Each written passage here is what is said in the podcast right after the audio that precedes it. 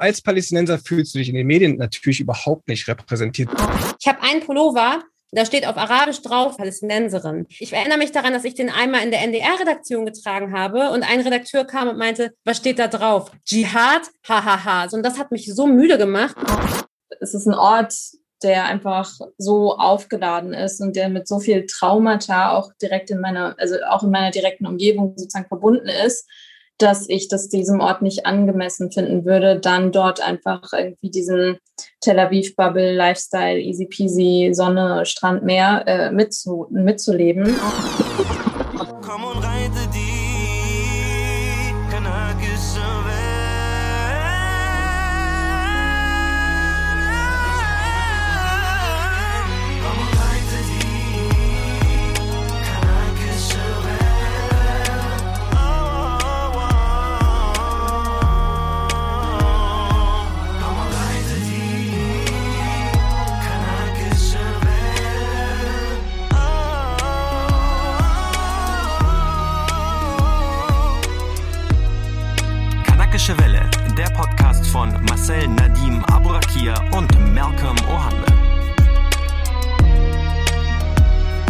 Freue mich so sehr. Wir sind alle fünf Menschen aus Deutschland. Wir sind alle bei Funk tätig als Medienschaffende und wir haben alle palästinensische Wurzeln.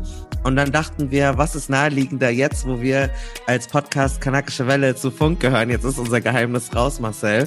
Dass wir nicht einfach so ein ultimatives Palästinenser unterwandern äh, öffentlich-rechtliche Programme und uns zusammentun, um uns einfach mal auszutauschen. Ich finde es richtig, richtig schön. Ich habe jetzt schon voll das Grinselächeln.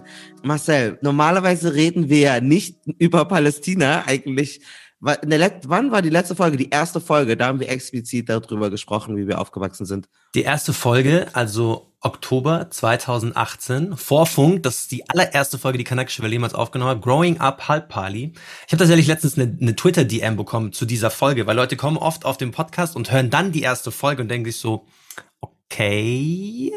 Und äh, viele der Geschichten, die da schon so angeklungen sind, werden wir jetzt auch wieder erzählen. Oder ihr kriegt ähnliche Geschichten zu diesen Geschichten, die wir erzählt haben, nur aus nochmal drei anderen Blickwinkeln, die eben auch alle palästinensisch sind. Aber ja, drei Jahre und jetzt sind wir wieder da. Die letzte Folge, da ging es um das jüdisch-palästinensische Verhältnis in Deutschland. Wir sind aber der Auffassung, dass Palästinenser einfach untereinander gar nicht agieren in den deutschen Medien. Und dann dachten wir, wir verändern das. Wir haben Geschichten von uns selbst und von Verwandten mitgebracht. Aber jetzt öffne ich erstmal die Runde, weil ihr wundert euch, wer sind denn diese ganzen Palästinenser, die bei Funk sind? Ich fange natürlich mit den Damen an, aber eine war ja schon bei uns im Podcast, deswegen werden wir sie als zweite machen. Wir fangen bei der ersten Dame an. Du darfst dich direkt mal vorstellen, vorstellen, selbst tatsächlich, und kannst dir aussuchen, was du alles sagen möchtest. Ich darf dich herzlich begrüßen bei der Kanakischen Welle, Nemi El Hassan. Schönen guten Tag. Hallo, Nemi El Hassan, genau mein Name. Bin 27 Jahre alt, äh, bin Ärztin und Journalistin und bei Funk mache ich äh, Moderation und teilweise auch Autorenschaften für das Format Der Fall. Und weil wir die Diversity der Palästinenser natürlich auch äh, darstellen wollen, eine Frage für jeden immer. Woher aus Palästina stammst du oder deine Familie? Meine Großmutter väterlicherseits stammt aus Nablus, da wo Knafe herkommt, die arabische Süßspeise. Das ist jetzt vielleicht ein äh, Ärgernis für die türkische Community, aber ich sage jetzt einfach mal, die palästinensische Süßspeise Knafe kommt aus Nablus. Knafe oder wie manche ländlichen Palästinenser Chnafe sagen würden, äh, kommt tatsächlich aus Nablus äh, und hat dann ihren Weg in wherever gefunden. Dann machen wir weiter mit unserer Schwester from a long time ago. Äh, sie war schon bei uns im Podcast, als wir über Hanau gesprochen haben. Sie hat da einen ganz, ganz tollen Podcast gemacht. Ähm, 190220 äh, hieß der. Ähm, Alena Jabarin, my sister. Sie hat denselben Mix wie ich. Palestinian Dad, deutsche Mutter. Alena, hi, wie geht's? Mir geht's gut. Ich bin gerade in Jaffa. Ja, genau. Ich bin Alena Jabarin. Ich bin 35 Jahre alt. Nimi, ich bin fast zehn Jahre älter als du. Wow, ja, krass. Und, und bei Funk arbeite ich für Steuerung F in Hamburg, aber ich lebe seit anderthalb Jahren in Ramallah im Westjordanland. Nicht für Steuerung F, sondern weil ich einfach mal im Westjordanland leben wollte und arbeite dort für eine deutsche Stiftung, mache aber nebenbei auch Journalismus. Und meine Großeltern kommen aus einem Dorf, das heißt Lajon. Das ist im heutigen Norden Israels. Das ist 1948 zerstört worden. Und dann sind meine Großeltern in eine andere Stadt geflüchtet, die heißt Umm Fahem. und ist die größte muslimisch-palästinensische Stadt innerhalb Israels, direkt an der Grenze zu Jenin. Also vom Dach meiner Großeltern sieht man, sieht man die Mauer und dahinter ist Jenin. Aber deswegen habe ich einen israelischen Pass. Fun Fact, Alenas äh, Familie, also Umm al-Fahim, liegt fünf, sieben Minu Autominuten von dem winzigen kleinen Dorf äh, entfernt, wo mein Baba herkommt. Deswegen finde ich das total funny. Ich habe auch letztens meinen Baba gefragt, ob er möglicherweise vielleicht Alenas Baba kennen würde. Aber mein Baba war so, guck, früher, damals, als ich jung war, hat man sein eigenes Dorf gekannt und vielleicht, vielleicht noch die nächstgrößere Stadt, aber um Milfheim, was nur zehn Autominuten entfernt ist, war für ihn schon eine Welt entfernt. Deswegen ist keine funny. Alena hat richtig geile Adventures. Folgt ihr auf jeden Fall auch auf Instagram. Da postet sie ganz, ganz, ganz, ganz viele Impressionen aus der Westbank, aus äh, Israel, aus verschiedensten Blickwinkeln und hat jetzt eine Menge zu tun. Darüber werden wir sicherlich auch noch gleich sprechen. Und als drittes, äh, außer jetzt Marco und mir, jemand, mit dem wir eine ähm, Kollabo auch bald haben werden, nämlich bei den DatteltäterInnen, I don't know if you gender, äh, Yunus Al-Aymara. أهلا وسهلا اهلا بيك العمايره يونس العمايره كيف الحال شو بتساوي Alhamdulillah, mir geht's gut. Meine, mein Vater kommt aus Khalil, Durat Khalil. Äh, Hebron ist auch nicht gleich, gerade weit weg von Ramallah. Und äh, genau, mein Vater ist tatsächlich auch dort geboren ist sehr alt. Er ist 1936 dort geboren und ist dann äh, mit 18 ist er rüber, also beziehungsweise nach Deutschland gekommen und äh, ist äh, ja, also quasi noch wirklich der komplette direkte Draht zu, äh, Draht zu, zu Palästina. Und meine Mutter ist aus Syrien. Wie ist dein palästinensischer Papa nach Deutschland gekommen? Also es gibt ja Leute, die sind geflüchtet, manche sind ähm, also zum Studieren, manche waren Gastarbeiter. Was ist es bei dir? Also das Ding ist, mein, manchmal bin ich auch sehr konfus, weil mein Vater mir dann nur stückhaft immer was erzählt. Er hält sich da relativ bedeckt. Ähm, aber ich glaube, wenn ich, ich habe ihn auch nie so richtig direkt gefragt. Aber ich habe wir haben schon mal das Gespräch gehabt, weil er auch sehr aktivistisch dort unterwegs war. Das heißt, er musste Palästina auch verlassen. Ich glaube, er ist dann rüber erstmal nach Jordanien, dann nach Syrien er durfte aus irgendeinem Grund, ich weiß, ich kann so, ich weiß, ich wollte es mir einfach nicht sagen, durfte er auch Syrien dann nicht mehr besuchen. Und also er, er seitdem wirklich, ich war noch nie mit meinem Vater zusammen in Syrien, er darf dort einfach nicht rein. Mhm. Und er ist, ähm, ich weiß nicht, ich, der hat ist dann rüber nach Deutschland ähm, äh, und hat hier studiert, aber er ist eigentlich geflüchtet. Und auch das verrät er mir nicht. Aber ist es so politischer Flüchtling, so was wir so von Iran kennen? Genau, letztendlich ja, weil er musste halt aus Syrien raus aufgrund der politischen Situation und ist dann äh, nach ähm, nach Deutschland rüber, wo er äh, tatsächlich als, als Geflüchteter angekommen ist und hat dort seinen Weg wirklich, also so ganz, äh, wie sagt man noch so, vom Tellerwäscher bis zum Studium und dann ähm, hat er Elektrotech Elektroingenieur hat er äh, er hat das studiert. MashaAllah. Mhm. Alena, dein, du hast mir erzählt, dein Baba ist mal nach Amerika, bevor er nach Deutschland gekommen ist? Ja, ja, mein Papa ist auch, also Umm Fahim, die Stadt, aus der, äh, wo man, in der mein Vater geboren ist, ist eine sehr konservative Stadt. Und äh, mein Vater konnte sich nie so richtig da einleben. Der war schon immer ein bisschen anders und ähm, ist dann, als er, glaube ich, 17 oder 18 war, direkt wollte da raus und wollte die Welt sozusagen erobern.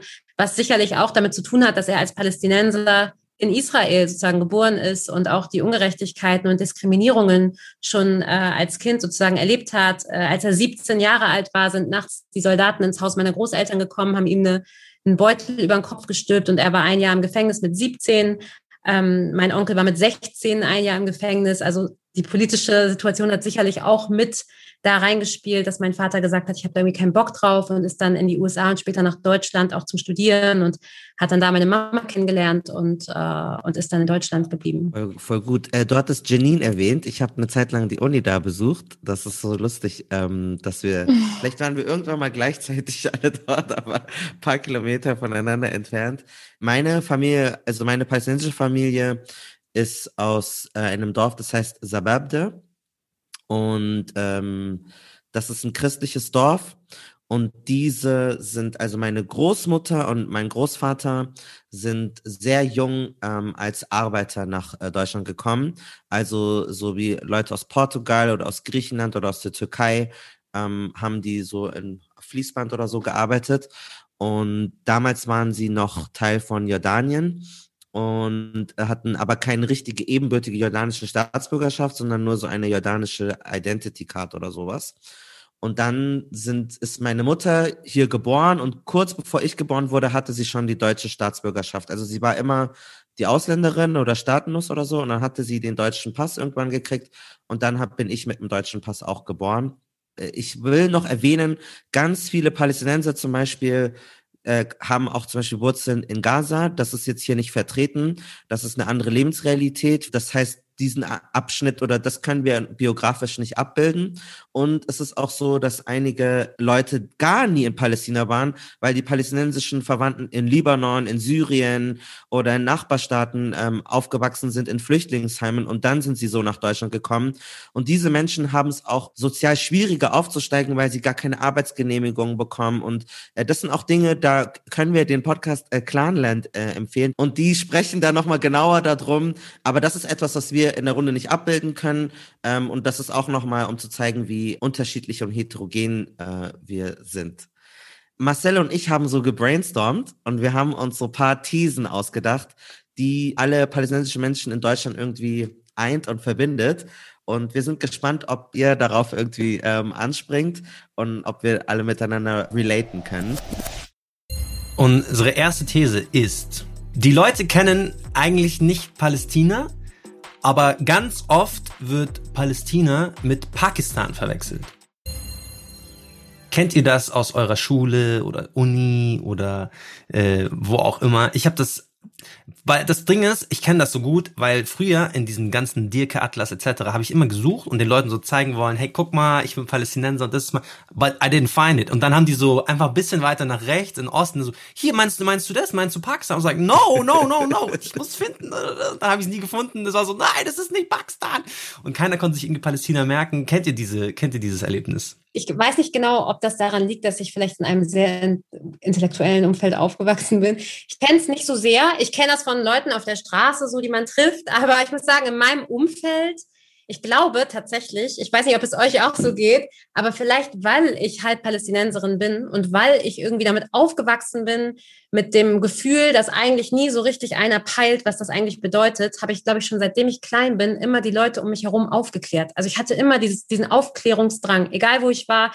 Ich habe freiwillig äh, Vorträge gehalten, äh, wenn ich Praktika gemacht habe in der Schule. Ich habe mich gemeldet. Ich habe also wirklich mich zu Hause hingesetzt, stundenlang PowerPoint-Präsentationen vorbereitet, später Reisen hierher organisiert, immer alles auf eigene Kosten, freiwillig.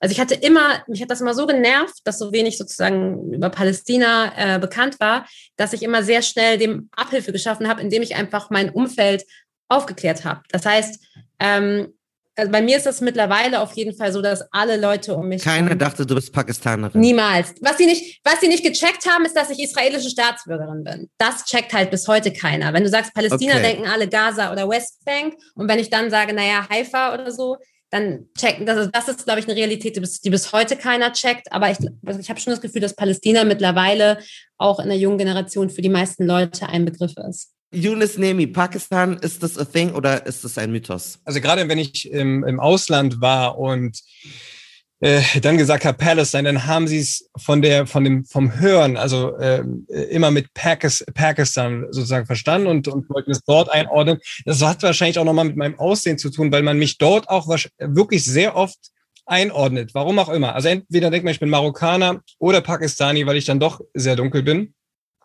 Und dann würde das in ihrem Kopf zumindestens passen. Also äh, es ist tatsächlich klanglich, äh, vermischen sie es. Wenn ich dann irgendwann Palestine sage, kommt dann wahrscheinlich dann auch nur ein, ein, ein Abnicken. Ich habe nie nachgefragt, ob sie es dann wissen, was ich dann damit meine. Aber ähm, genau, das, das habe ich schon öfters mitbekommen. Aber dass sie jetzt denken, Palestine wäre Pakistan oder so, das Gefühl hatte ich nicht. Aber das in meiner Kindheit war es auf jeden Fall so, gerade in der Grundschule, da, äh, da also A, ich konnte selber nicht erklären, was Palestine ist, also Palästina ist, gerade in der Grundschule. Und ähm, ja, und das nochmal auf einer Karte zu zeigen, das wurde auch nochmal kompliziert. Also von daher hatte ich auf jeden Fall diese Probleme schon mal gehabt, genau ich werde in zwei Wochen 36. Bin Ossi und äh, in der in der guten, also in Ostberlin, DDR noch geboren und da war die Situation, also in Berlin-Pankow, Berlin-Lichtenberg geboren, Berlin-Pankow aufgewachsen und da ist halt die Situation gerade zu der Zeit, wo ich auf die Schule gegangen bin, gerade Oberschule, sehr viele Nazis, extrem viele Nazis.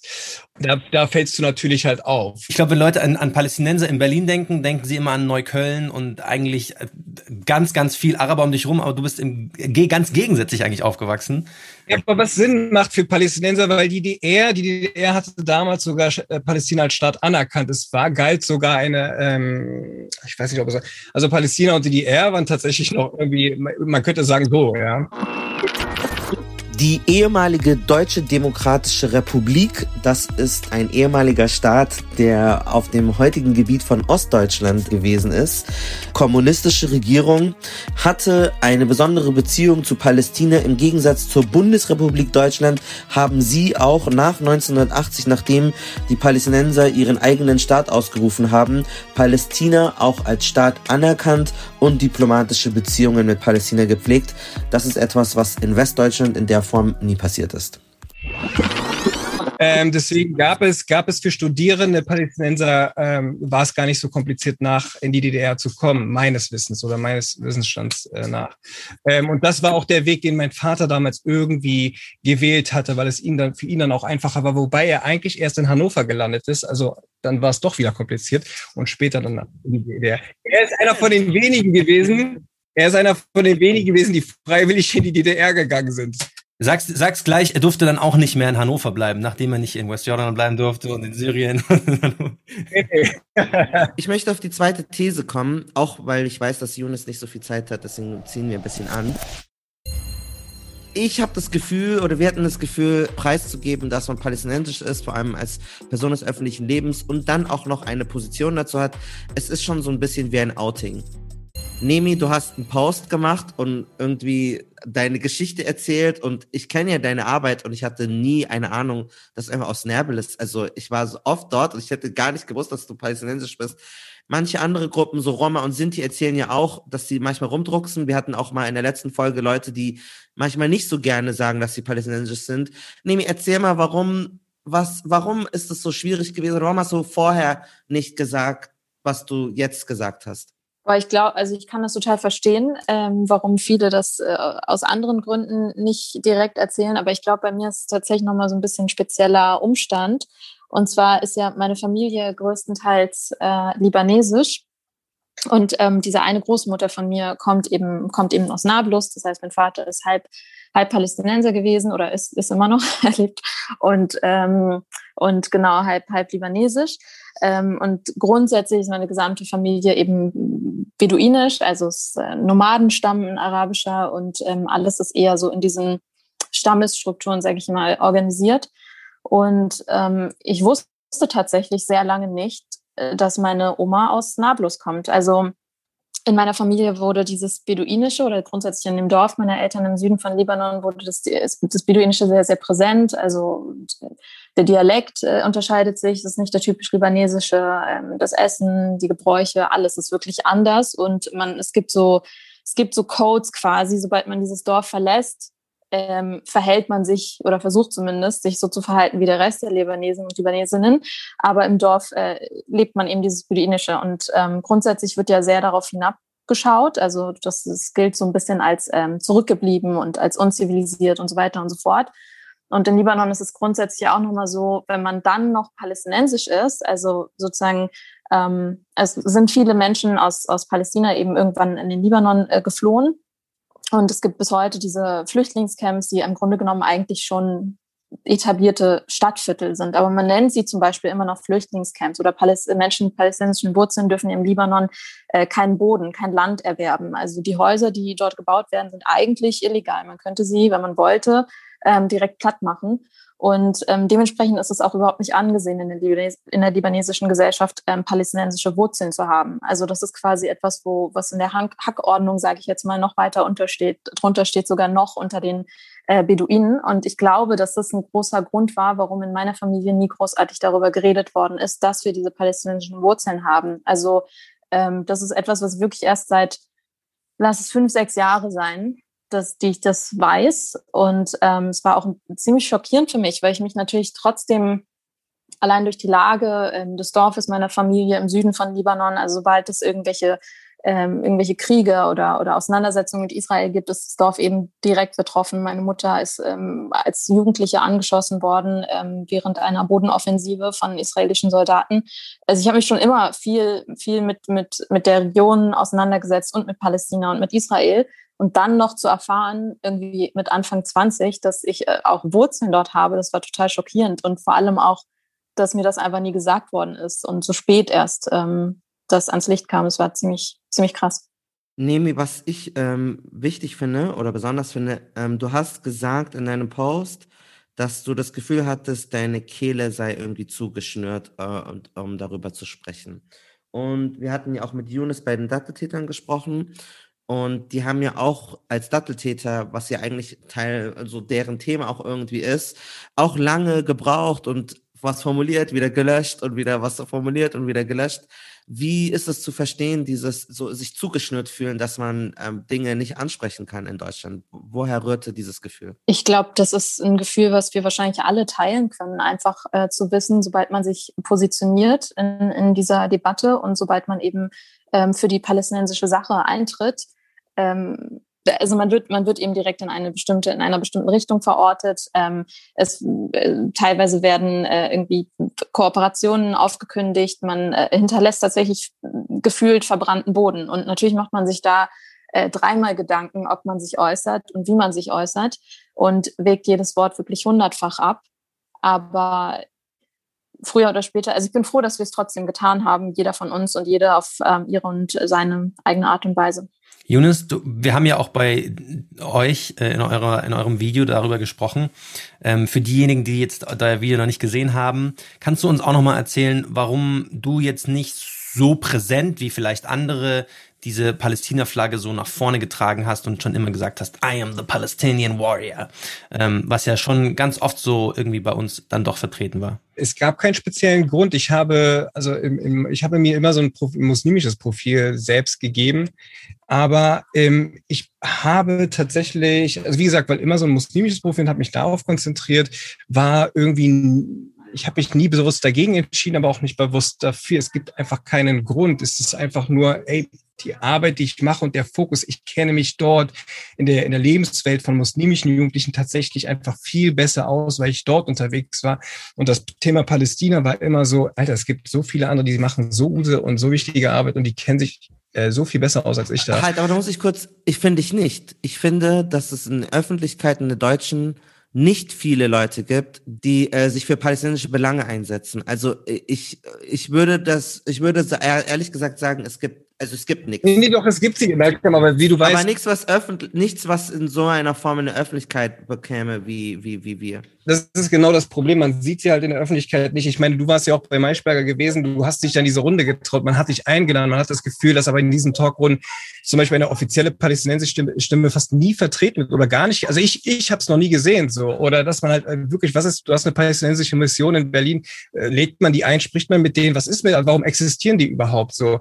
Ähm, und da fragst du dich schon, also als Palästinenser fühlst du dich in den Medien natürlich überhaupt nicht repräsentiert. Du wirst da nicht vertreten. Es gibt keine Stimme für dich. Du bist auch, man darf ja froh sein, dass du ein Mensch bist und solches nicht gleich entmenschlicht wirst oder überhaupt, wenn es ums Sehen geht halt, wirst du gesehen in dieser Gesellschaft und daran fehlt es ja auch und daran, darüber hatten wir auch diskutiert und gesprochen.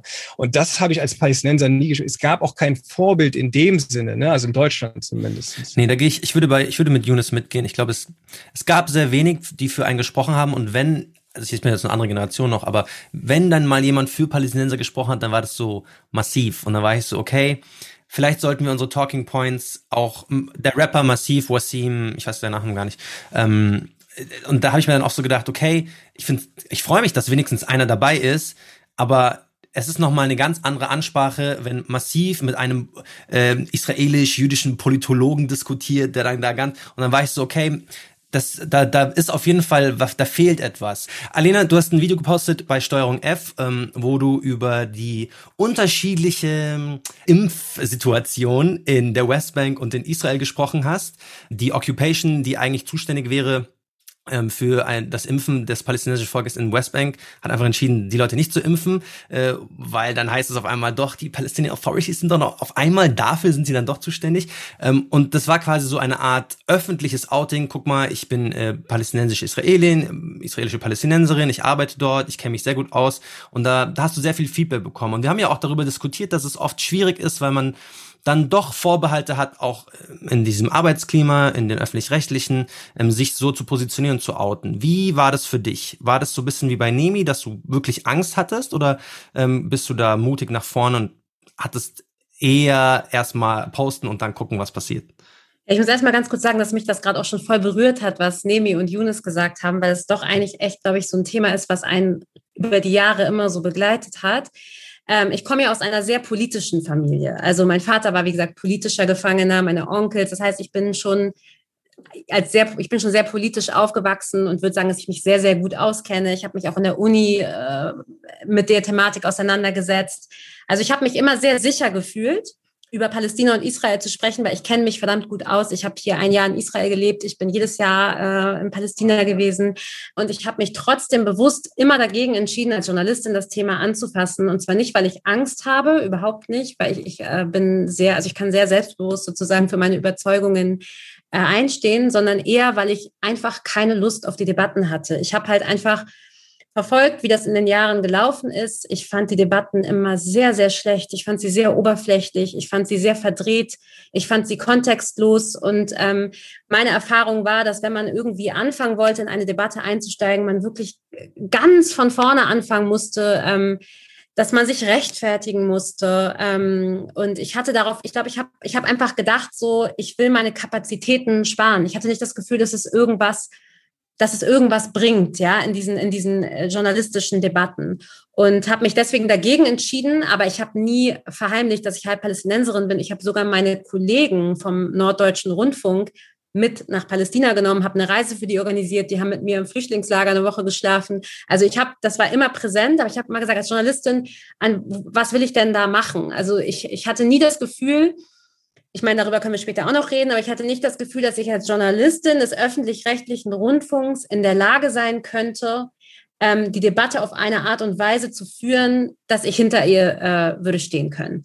Und dann habe ich mich entschieden, halt das gar nicht zu machen, weil entweder ich, ich rede als Journalistin und als Mensch und als gebildete Person so, dass ich sagen kann, ja, ich stehe hinter dem, was ich sage, oder ich mache es halt gar nicht. Und dann habe ich mich dagegen entschieden, weil ich nicht das Gefühl hatte, dass der Raum da war.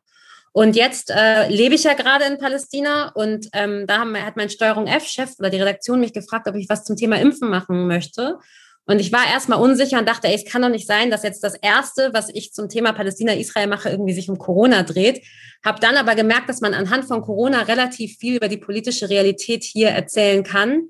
Und fand es dann eigentlich ganz gut, weil es so ein klares Framing gab. Also nicht, ich mache jetzt mal was über den Nahostkonflikt, sondern es gab so, ein, so eine klare Leitfrage und habe das dann gemacht und habe gemerkt, wie anstrengend das war. Also ich habe tatsächlich noch nie so sauber recherchiert wie bei diesem Film. Ich habe in dem Konzept mit meiner Redaktion jede Aussage 27 Mal double gecheckt, 180 Sources ins Konzept daneben geschrieben, weil ich von Anfang an wusste, dass es Menschen geben wird, die versuchen werden, das Haar in der Suppe zu finden. Also man arbeitet immer sauber, aber ich glaube, bei keinem Thema, ich weiß nicht, wie es euch geht, gibt man sich so viel Mühe, ähm, die zu recherchieren und die Fakten sauber zu haben, wie bei dieser Thematik, weil man grundsätzlich immer das Gefühl hat, ähm, dass man in eine Rechtfertigungs- und Erklärungsposition äh, kommen wird. So. Und der Film wurde dann natürlich abgenommen und die, die Redaktion stand hundertprozentig dahinter. Aber natürlich gab es einen Bildartikel und äh, Israel-Hetze und so weiter und so fort. Das hatte aber alles äh, natürlich keine Hand, kein Hand und Fuß.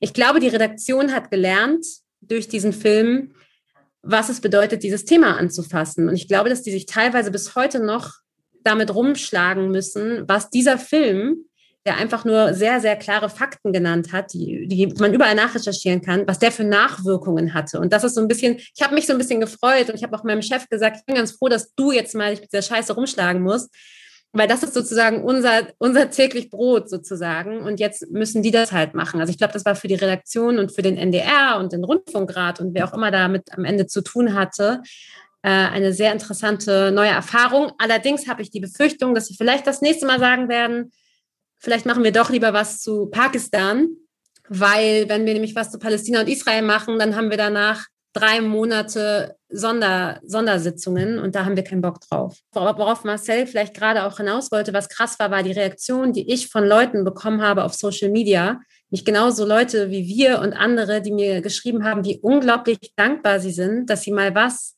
zu dieser Thematik irgendwie im öffentlich-rechtlichen Fernsehen sehen, wo mal Dinge auch angesprochen werden, die sonst nicht angesprochen werden. Und da habe ich gemerkt, was für ein krasser Bedarf sozusagen auch da ist unter jungen Menschen in Deutschland, was zu dieser Thematik zu sehen und zwar mal auf eine andere Art und Weise, andere Perspektiven von Leuten, die auch vielleicht betroffen sind, die aus dieser Region kommen ähm, und nicht nur von irgendwelchen vermeintlichen äh, Nahostexperten, die irgendwie bei Maischberger sitzen, aber noch nie im Leben ähm, mit einem Palästinenser sich unterhalten haben.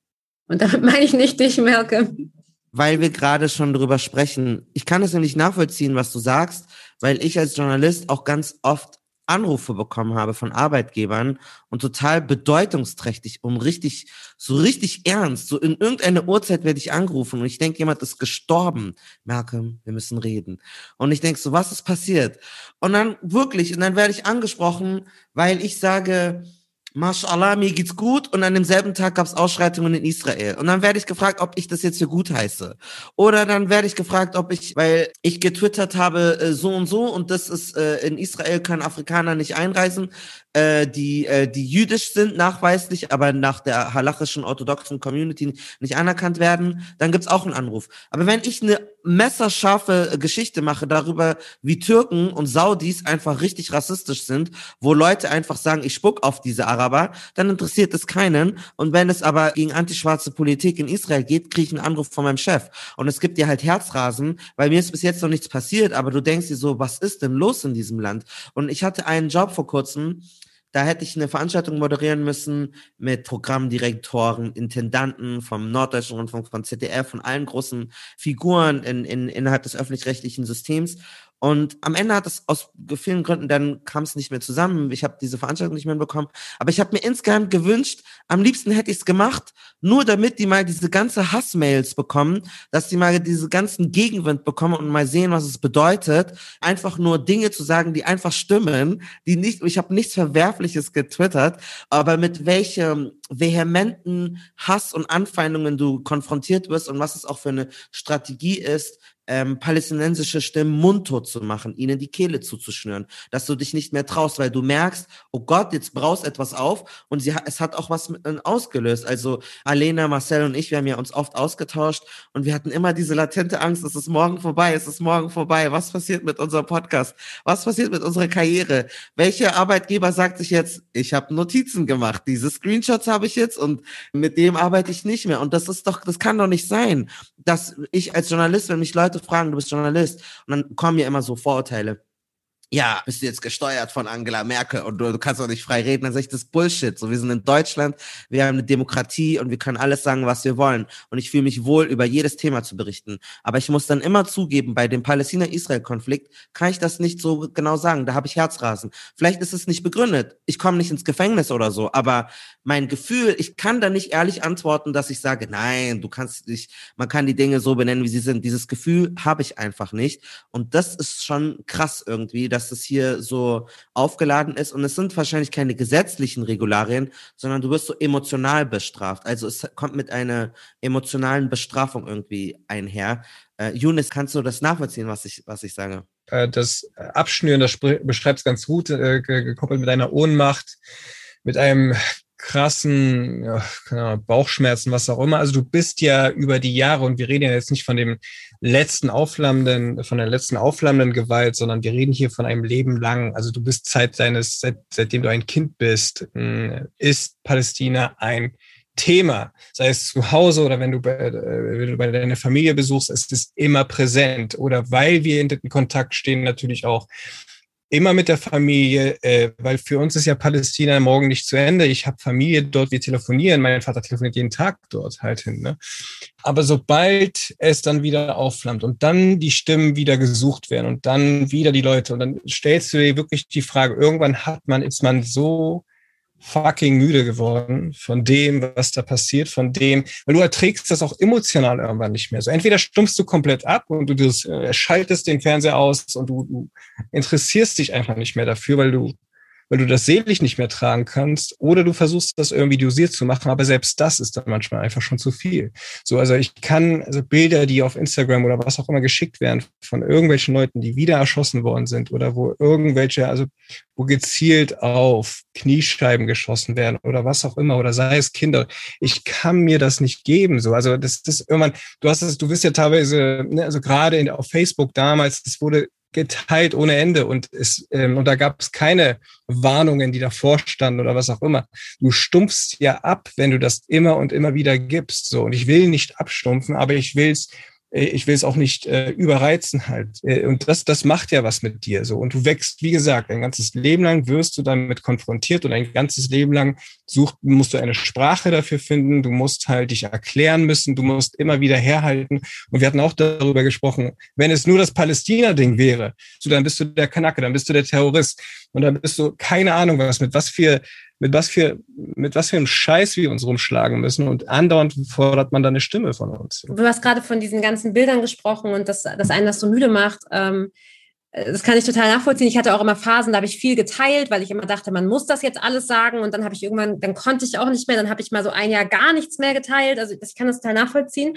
Bei mir war es halt so, ich bin ja jedes Jahr hier und für mich war Palästina halt immer auch ganz viel mehr als das. Ich kenne halt palästinensische Philosophie, palästinensische Gedichte, palästinensische Musik. Für mich war halt Palästina, ich habe das mit ganz vielen tollen, ganz schlauen, intellektuellen Menschen verbunden und ähm, mich hat die in Deutschland dann die Reduzierung auf genau das hat mich immer immer fertig gemacht, weil ich habe, das kann doch nicht sein. Und besonders krass habe ich das gemerkt. Ich habe in Barcelona studiert an einer sehr renommierten Universität für internationale Politik und ich habe mit Leuten aus aller Welt zusammen studiert, aus den USA, aus Lateinamerika.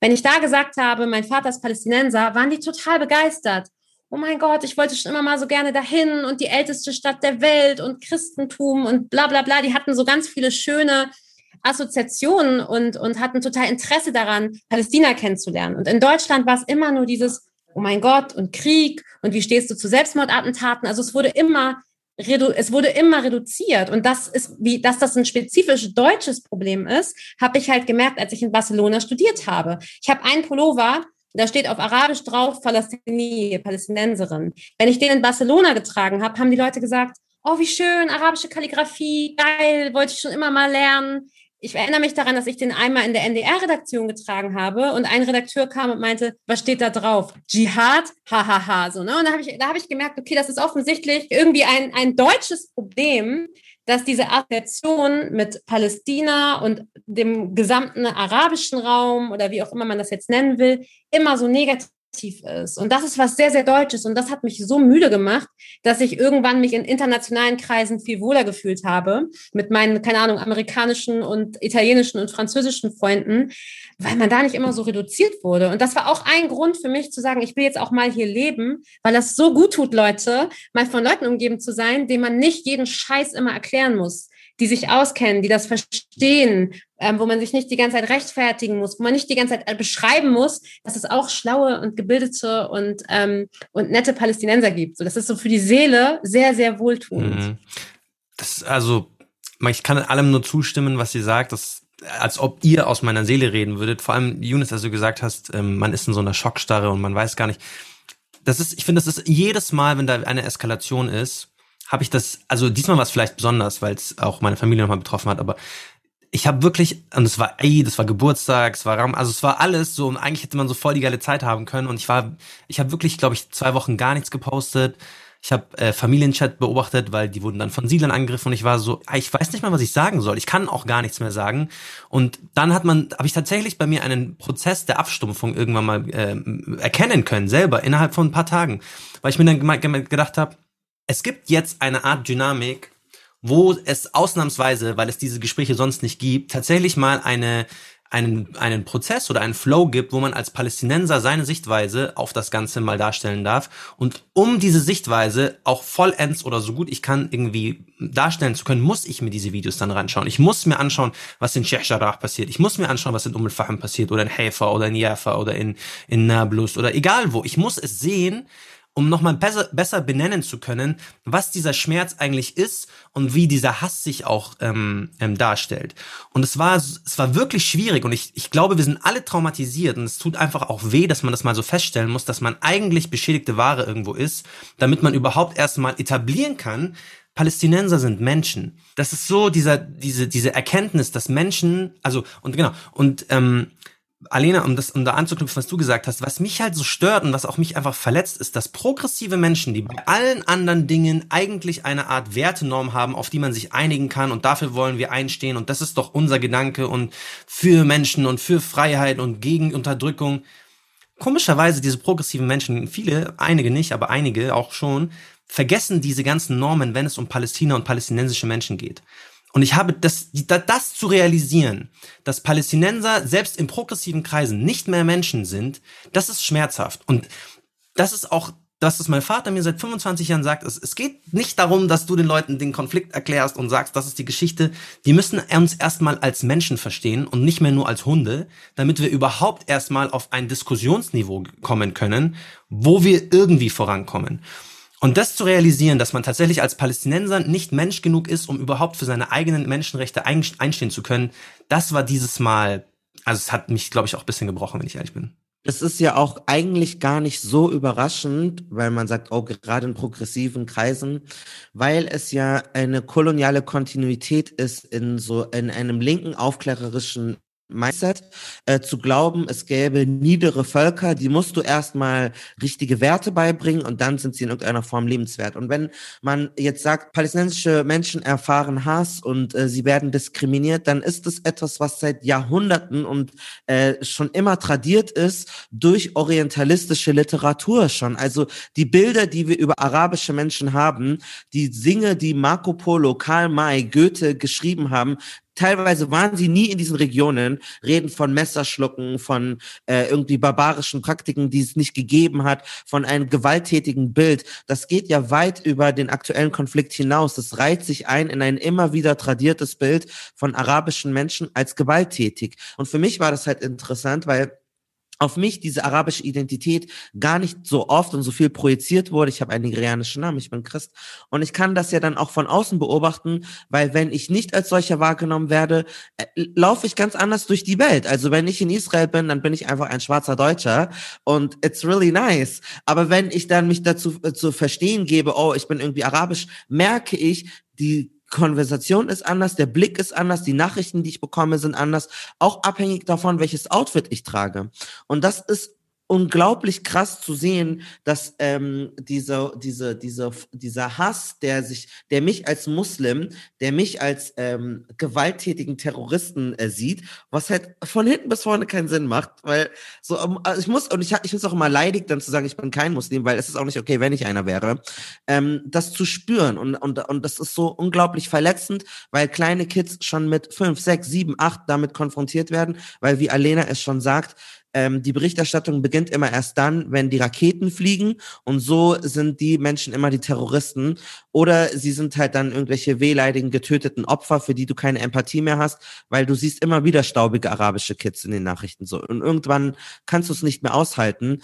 Und das mal irgendwie, ja, arabische Stimmen, die selbstbestimmt sind, die feiern, was auch immer, die genauso Menschen sind wie alle anderen, Dafür gibt es allerlei Mechanismen, dass das halt einfach nicht stattfindet. Und auch weil man selber irgendwie Angst hat, glaube ich, weil man möchte beweisen, ich bin nicht so wie die anderen. Ich bin kein türkischer Fascho. Ich bin genauso von den Wertevorstellungen progressiv wie du. Und deswegen hat man selber so eine Art Handbremse, weil man gar nicht erst riskieren möchte, in eine Ecke gestellt zu werden, weil du weißt, dass das der Startpunkt ist für die andere, für deinen Gesprächspartner. Also das bedeutet, ich sag dann extra irgendwelche Dinge, die ich nicht sagen muss, irgendwie äh, das Falafel von Israel ist voll lecker, damit die dann denken, keine Ahnung, was auch immer, damit die dann gar nicht auf die Idee kommen, du seist irgendwie ein Menschenhasser oder so. Und das ist einfach richtig schlimm. Ich habe mit einem ähm, guten Freund von mir gesprochen, Ibrahim Farah, der wohnt ähm, in, in Silvan, in, in, in Jerusalem, also in Ostjerusalem. Das ist eine der Nachbarschaften, in denen auch weiterhin enteignet und vertrieben wird. Und ich habe mit dem telefoniert und ich sage so, Habibi, was geht? Erzähl mal ein bisschen, hat er mit mir geredet. Und ein Mensch, der dessen Lebensgrundlage in diesem Moment wirklich auf der Kippe steht, ein palästinensischer Mensch, anstatt einfach nur seiner Wut freien Lauf zu lassen, wurde, ist er schon so er, er fühlt so viel Druck und so viel diese Angst, sich überhaupt richtig auszudrücken, dass er in dem sagt, ich will doch nur für meine eigenen bürgerlichen Rechte einstehen, immer diesen Disclaimer gibt. Ich bin aber wirklich nicht, es ist nicht Antisemitismus, es ist nicht dieser Judenhass, es ist nicht das, anstatt einfach nur zu sagen, ich bin ein Bürger und ich will einfach nur wie ein Mensch behandelt werden. Und das habe ich auch getwittert, weil ich mir dann dachte, immer wenn wir uns äußern, immer wenn wir sagen, hey, das ist einfach, das sind Palästinenser, die haben ein Recht, sich auch ein selbstbestimmtes Recht und was auch immer, machen wir immer Disclaimer dazu, weil wir diese Angst spüren oder diesen, diesen Druck und diese, diese Leidigkeit immer sagen zu müssen, aber das ist jetzt wirklich nicht, um jemanden auf die Füße zu treten. Wir wollen jetzt wirklich gar nicht böse sein. Es ist jetzt gar nicht irgendwie so. Man fühlt sich, obwohl man eigentlich selbst sich so ähm, aufbauen möchte, man möchte groß und stark sein, fühlt man sich eigentlich die ganze Zeit trotzdem unterdrückt und klein und immer von unten und hey, wir wollen doch nur ein bisschen Menschenrechte und Völkerrecht wäre doch auch schön, wenn beachtet wird. Und das ist so, diese Duckhaltung, immer in dieser Duckhaltung sprechen zu müssen, geht mir so auf die Nerven. Und deswegen, Alina, du hast vorhin gesagt, so in den öffentlich-rechtlichen schwierig sich so äh, auszudrücken, hey, this is five Palestinian people in einem öffentlich-rechtlichen Format. Das möchte ich noch ganz kurz festhalten. Als ähm, Palästinenser nach äh, Israel einreisen, ob Deutsch-Palästinenser oder nicht, da ist Schikane und Rassismus vorprogrammiert. Younes, inwiefern hast du solche er Erlebnisse gemacht, ähm, als du es nach, nach Palästina gereist bist? Bei mir äh, auch ging es noch. Ähm, die waren, also die haben mich, wie gesagt, einmal, äh, wie lange die dich festhalten, das ist so, du kannst nicht abschätzen, wann du da rauskommst oder wann du durch die Dings, äh, wann du durch die Kontrolle kommst. Normalerweise bin ich immer über Jordanien ins Land gegangen und da ist es halt so, zwölf Stunden ist fast schon normal. So oder zwischen sechs und zwölf Stunden. Der Grenzübergang hat aufgemacht und ich war den ganzen Tag dort so. Und äh, das ist denen egal, die sprechen dann auch nicht mit dir. Wenn du da mal kurz nachfragen willst, die gucken dich nicht an. Also die sind, äh, man kennt das auch schon teilweise von Deutschland, so der, so der Beamte hier, der guckt dich eigentlich auch nicht mit dem Arsch an. Aber dort ist das nochmal ein ganz anderer Vibe, weil sie ganz genau wissen, wer du hier gerade bist und wer hier gerade spricht und wer dieses Gefühl, da kannst du einen deutschen Pass haben oder nicht, aber du bekommst das Gefühl ab. Es ist also du hast, du kriegst ja auch, ich weiß nicht, also du kriegst ja auch irgendwann keinen Bock mehr, du weißt ganz genau, du willst, du kannst nicht einfach mal einen kurzen Ausflug rüber machen, sondern du musst dich mental wirklich darauf einstellen, dass du da entweder, ähm, keine Ahnung, stundenlang äh, Interviews geführt werden, wo du dann halt über alles und jenes abgefragt wirst, wo die auch ziemlich viele Informationen haben. Und darauf musst du dich einstellen, du musst das dann wirklich in Kauf nehmen. Äh, mir ist glücklicherweise noch nichts passiert, Es gab aber andere Freunde, die mit mir gereist sind, wo äh, wirklich, also es ist so wirklich wie eine so eine, so eine fehlt noch eine Lampe oben und du hast genau diese Verhörsituation, äh, die sie dann fünf Stunden im Verhör gelassen haben. So. Und das waren, das waren Schüler, so, ähm, also aus Deutschland. Die waren noch nicht mal Palästinenser, sind Pakistanis sogar gewesen. Es ist kein kein schönes Gefühl, dort einzureisen, wenn du ganz genau weißt, was du gleich in Kauf äh, nehmen musst. Ja, also ich war zweimal in, ähm, ich bin zweimal nach Israel eingereist, äh, mit dem Ziel dann natürlich auch äh, nach Palästina zu fahren, ähm, unter anderem. Und einmal habe ich das gemacht gemeinsam mit der Hans-Böckler-Stiftung, äh, wo ich Stipendiatin war und wir hatten also der Gruppenleiter von der Stiftung mit dem hatte ich vorher gesprochen und habe ihm gesagt, wahrscheinlich wird es Probleme geben und so weiter und so fort. Dadurch, dass ich auch äh, libanesische Staatsbürgerin bin oder grundsätzlich einfach nur mein Name, das reicht ja schon. Und dann hat der sich eine offizielle Einladung besorgt vom Goethe-Institut vor Ort, die uns dann sozusagen namentlich auch eingeladen haben, dass wir das dann äh, vorlegen können.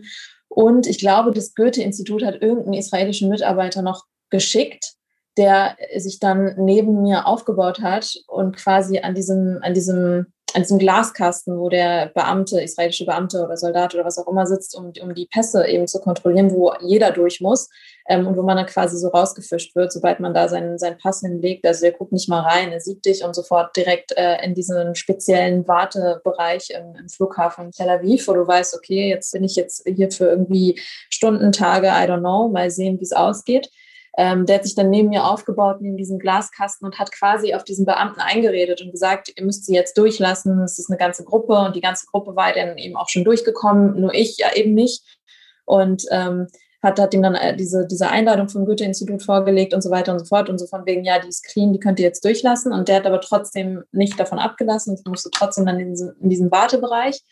Und ähm, meine gesamte Gruppe, wir waren alle Mediziner und MedizinerInnen, beziehungsweise angehende MedizinerInnen und ähm, ja, die sind dann alle vorgefahren ins Hotel und haben irgendwie den Abend da verbracht und wie gesagt, ich, ich saß dann in diesem Wartebereich und habe ähm, habe gewartet und gewartet und irgendwann hat mich der erste Soldat verhört und dann der zweite Soldat und ich hatte halt noch dieses Papier vom Goethe-Institut und habe es halt denen immer wieder gezeigt und vorgelegt und äh, musste aber, also ich kam mir wirklich irgendwann veräppelt vor, abgesehen von dieser sehr einschüchternden Situation und dass man sein Laptop, also ich musste meinen Laptop abgeben, ich musste mein Handy abgeben, ähm, ich musste denen aufschreiben, wie mein Vater heißt, wie mein Großvater heißt. Ich musste denen irgendwie versichern, dass niemand bei der Hezbollah ist. Ähm, ich musste sagen, wo genau wir im Süden Libanon leben. Diese Soldaten, die dich befragen, die sind ja auch nicht nett und das machen sie auch mit Absicht. Also die sind ja, die haben ja eine Mine, das ist ja, also es ist wirklich, ähm, und der Tonfall, mit dem sie, in dem sie mit dir reden, ähm, ist natürlich ganz klar auf Einschüchterung ausgelegt. Irgendwann kam ich mir aber trotzdem veräppelt vor, weil ich mir dachte, ich muss jetzt gerade die Geschichte, die wirklich schwarz auf weiß auf diesem auf dieser Einladung vom Goethe-Institut steht, ich muss sie jetzt zum fünften Mal erklären und zum fünften Mal sagen, was wir genau machen wollen und welche Organisationen wir vor Ort treffen wollen und es hört und hört einfach nicht auf. Also so, als würden sie darauf spekulieren, dass ich mich irgendwann verplappere und dann irgendwann doch sage, welchen terroristischen Anschlag ich irgendwie vor Ort plane und ähm, dass der Plan dann irgendwie so, so auffliegt. Also seitdem ich ein aktiv agierender männlicher Person bin, wurde ich an diesem Flughafen so durchgenommen jedes Mal, dass es mir wirklich graust, nach, äh, nach, nach Israel zu fliegen. Also I don't, ich will auch nicht, es macht mir keinen Spaß mehr. Ich wurde, als ich 16 war, bin ich einmal, ähm, bin, also ich bin mit meinen Eltern eigentlich gereist, aber die sind eine Woche vor mir geflogen. Und dann war ich alleine und ich hatte halt meinen Pass, meinen deutschen und meinen israelischen, komm da so hin. Dann sagt er zu mir, ja, wieso bist du nicht im Militär? Weil in Israel ähm, besteht ähm, Wehrpflicht für äh, jüdische Personen. Ich so, ich bin 16, first of all. Ähm, und zweitens, ich bin Deutscher und ich bin Palästinenser, Araber. So, ich habe tausend Sachen, warum ich nicht ins Militär muss. Nee, nee, nee, nee, nee, du musst ins Militär. Und dann, meint, dann kam, also der an diesem, diesem Glasschalter, von dem du gerade gesprochen hast, Nemi. Auf einmal stehen drei so Militärhansel hinter mir, packen mich an den Schultern und schleppen mich in so einen Verhörraum. Dann sitze ich da und ich bin 16. 16 dann sitze ich da und die sagen so, ja, warum, was machst du, warum drückst du dich vor dem Militär, bla bla bla bla. Die wussten natürlich schon längst, dass ich nicht ins Militär muss. Ich habe denen alle meine Pässe gegeben, die so, nee, du musst ins Militär jetzt. Und oh, ich bin ohne meinen Barber, die reden mich da auf ihrem Hebräisch, Englisch die ganze Zeit voll. Ich sag so, was wollt ihr von mir? Ich habe dann das Heulen angefangen. Ich so, was, ich, ich kann nicht, ich, ich kann mich nicht mal wehren. Ich weiß nicht mehr, was ihr von mir wollt.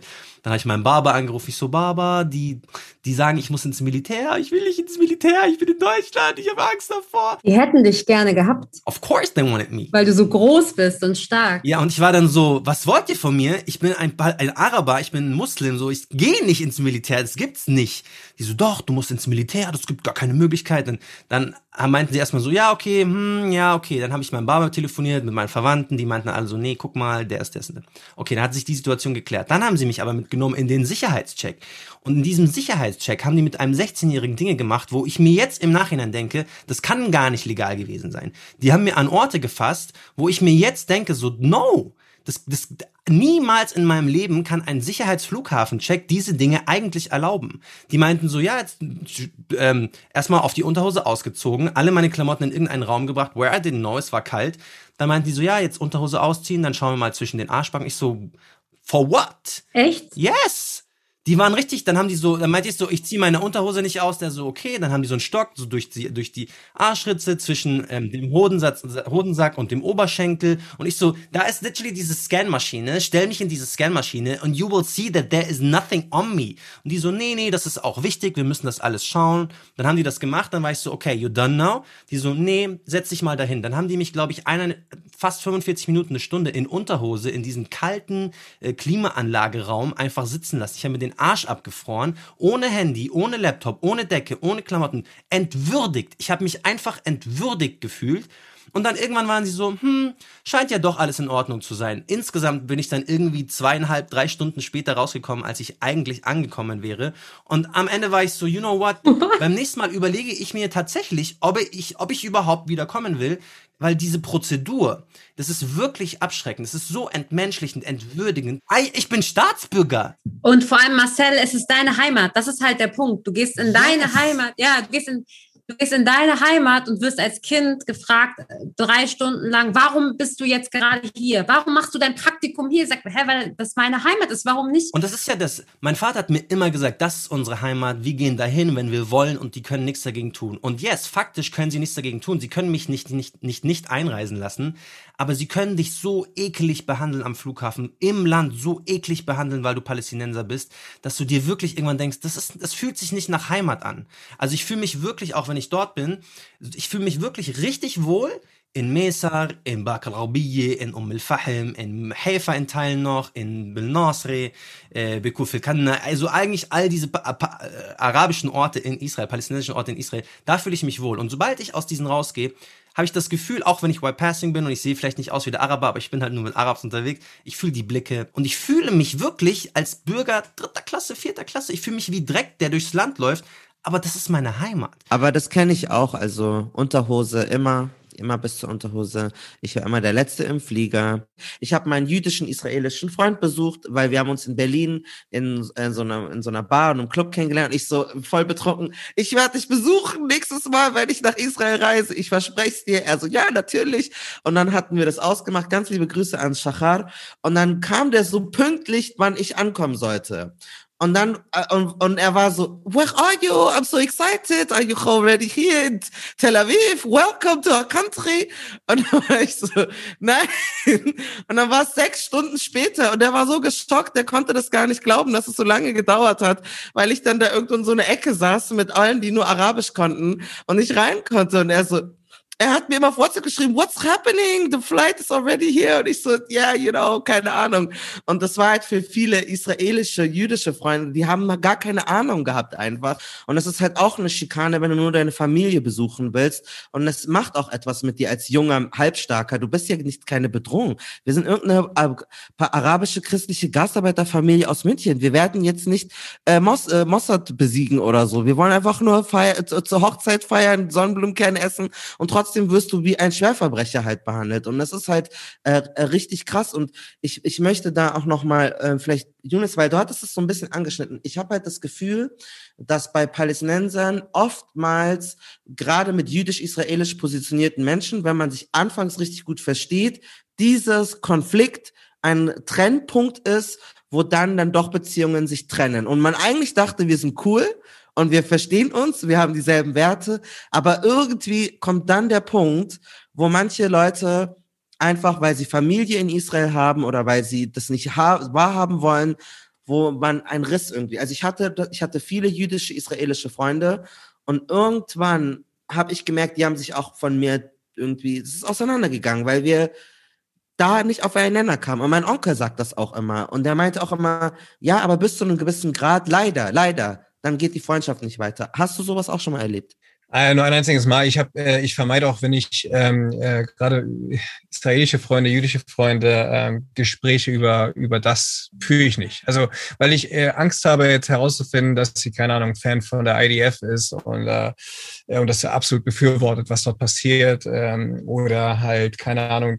Ich bin die absolute Trägerin des äh, des des absoluten zionistischen Gedankens und was auch immer, weil du weißt ganz genau, was dahinter steckt halt. Ne? Du weißt ganz genau, was das genau äh, bedeutet halt, dass dieser, dieser, das ist kein Landraub, das gehörte schon immer uns und diese Palästinenser, das, äh, das gehörte alles weg und so weiter. Gibt es nicht in Anführungszeichen Gibt's nicht, gab's nie, das war alles verlassenes Land und wir haben es eigentlich äh, äh, und was auch immer.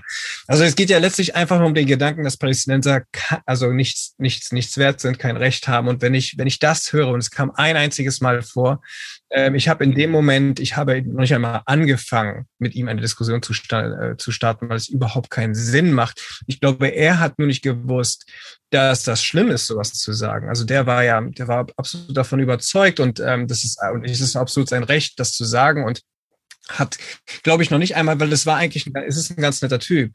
Äh, ich glaube, er hat aber nicht verstanden, was das mit uns macht halt. Ne? Und äh, das war so, oh, da, da nehme ich Abstand.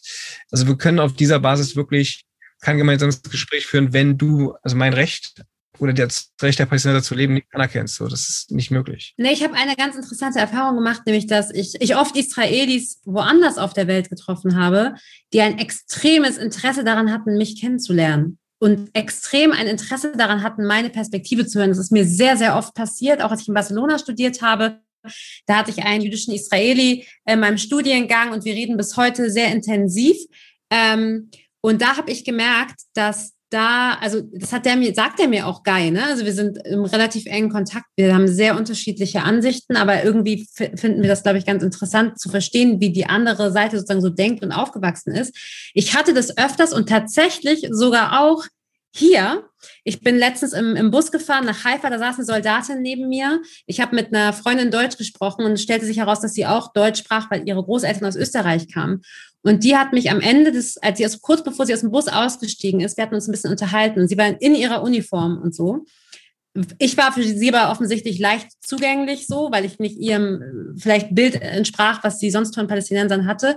Hat sie mich gefragt, ob sie meine Handynummer haben kann und ob ich sie nicht mal, wenn sie mit ihrem Militärdienst durch sei, mit äh, ins Westjordanland nehmen könnte, weil sie würde so gerne mal wissen, wie es da ist. Und das ist eine Erfahrung, die ich, deswegen sage ich das, die ich öfters gemacht habe, dass, Israel, dass jüdische Israelis, die teilweise wirklich 20 Minuten entfernt wohnen von palästinensischen Städten, gar kein, überhaupt gar keine Beziehung haben, nie da waren, es sei denn als Soldaten. Aber es gibt viele, und das ist jetzt mal vielleicht so ein kleiner, sehr, sehr kleiner Hoffnungsschimmer, es sind wahrscheinlich nicht ganz so viele, aber es gibt einige, die, glaube ich, doch irgendwo in sich drin gerne hinterfragen würden, was sie eigentlich für ein Bild haben, aber den Zugang irgendwie nicht finden. Und wenn sie dann jemanden wie mich treffen, den, der erstmal, ich bin ja jetzt erstmal nicht so angsteinflößend für die, dann mich versuchen vielleicht als, als Brücke so ein bisschen zu nehmen und zu sagen, ey, ähm, gestern, gestern habe ich mit einer jüdischen Frau und ihrer Soldatentochter hier in, in Jaffa gesprochen und die haben mich auch gefragt, could you take us to Ramallah? Is it safe for us? Wollte ich auch bestätigen. Also das ist mir auch total entfallen, weil äh, die Male, die ich in, in, in Palästina oder auch in Israel dann war, äh, ist mir das auch sehr oft mal vor, naja, sehr oft ist es übertrieben, also es ist oft vorgekommen, da, da war ich überrascht, dass die dann sagen, oh krass, okay, du bist Palästinenser, aber lebst in Deutschland. Und dann, weil ich reisen konnte zwischen Westbank und Israel, war es, für mich ist es ja kein Problem. Für die ist es aber ein Problem, weil die dürfen ja nicht, also beide Seiten halt nicht, ähm, dass sie genau dieselben Fragen gestellt haben. Also auf die Leute, also auf die bin ich auch getroffen, als Deutsch-Palästinenser ist es ja eine Rückkehr mit Privilegien.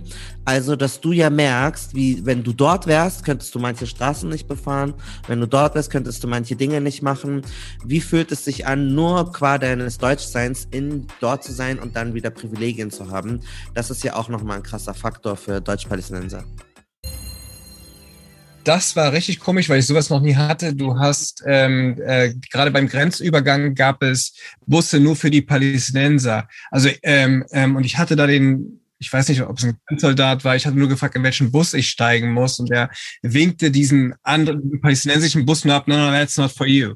Ähm, und du steigst dann in einen super klimatisierten Raum, äh, Bus ein, der andere wiederum halt nicht. Es ist, es ist halt ein sehr weirdes, es ist so das erste Mal, wo ich damit, also in dieser Form konfrontiert worden bin. Eigentlich bin ich einer von denen. Ich habe aber einen anderen Pass und darf jetzt im sehr schönen, kühlen äh, Bus sitzen. Ähm, äh, es ist jetzt, äh, ich kann dir, ich muss wirklich nochmal drüber nachdenken, ich, ich kann dir nicht beschreiben, wie, wie unwohl ich mich in diesem Moment gefühlt, weil ich ganz genau weiß, so, es ist, ich weiß nicht, wie man das beschreiben soll, wenn du eigentlich weißt, das sind meine Leute da drüben, aber ich, ich bin nicht bei denen, so, so. Also ich mir geht's gerade gut. Weil du dann auch gar nicht weißt, wohin mit dir. So, willst, keine Ahnung, soll ich da jetzt drüber laufen? Darf ich jetzt hier stehen? Was mache ich? So, also mit dem, mit diesem Gefüge so, dann, dann, dann fährst du mit diesem Bus an diesen Leuten auch nochmal vorbei, an den Palästinensern vorbei und siehst die Situation auch nochmal. Und, und auch die Straßen, die dann befahrt werden dürfen, ähm, die natürlich, wenn für eine Strecke, die normalerweise eine Stunde dauern würde, brauchst du einfach sechs auf palästinensischen Straßen halt. So. Und du darfst hier diese ganzen Abkürzungen benutzen. Du darfst nach in die Westbank, du darfst nach Ostjerusalem, du darfst nach Israel mit deinem deutschen Pass. Aber nicht, nicht, nicht, nicht meine Verwandte, nicht meine Familie. So. Es ist sehr weird. Ich kann es nicht erklären. Also ich kann es nicht wirklich in Worte fassen, aber es ist einfach weird, wenn du das so mitbekommst. Aber Yunus hat uns gerade geschrieben, dass er uns äh, verlassen muss. Leider, Yunus ist im Urlaub, er hat uns die Zeit ähm, aus seiner freien äh, Urlaubszeit gegönnt. Ähm, und deswegen an der Stelle äh, ein Disclaimer. Äh, wir haben ein tolles Video mit den Datteltätern äh, aufgenommen wir haben mit Yunus auch über palästinensisch sein gesprochen. Ähm, deswegen, wenn es draußen ist, seht ihr das auf jeden Fall auf unserem Instagram, auf deren Instagram, auf deren YouTube. Ich möchte das an dieser Stelle direkt nochmal ähm, verlinken. Schaut da auf jeden Fall vorbei. Auch nochmal ganz andere Einblicke, noch über ein paar andere Sachen auch noch gesprochen. Ähm, Yunus, vielen, vielen Dank für deine Zeit, für deinen Einblick. Das war sehr, sehr schön. Vielen Dank für die Einladung. Vielen Dank auch mit euch gesprochen zu haben. Ich hoffe, ihr habt noch, ich weiß nicht, wie lange ihr noch sprechen wollt, aber ein äh, interessantes Gespräch. Yunus hat ja so gerade davon gesprochen, dass er ähm, als Deutscher, wenn er nach Palästina gereist ist, so irgendwie, ja, er ist mit den Palästinensern, aber er hat ein anderes Feeling, er wird ja auch anders behandelt. Ähm, Nemi, du bist ja relativ spät erstmal dir dessen bewusst geworden, dass du palästinensische Familie hast und deswegen auch relativ spät auch erst das erste Mal dahin gereist.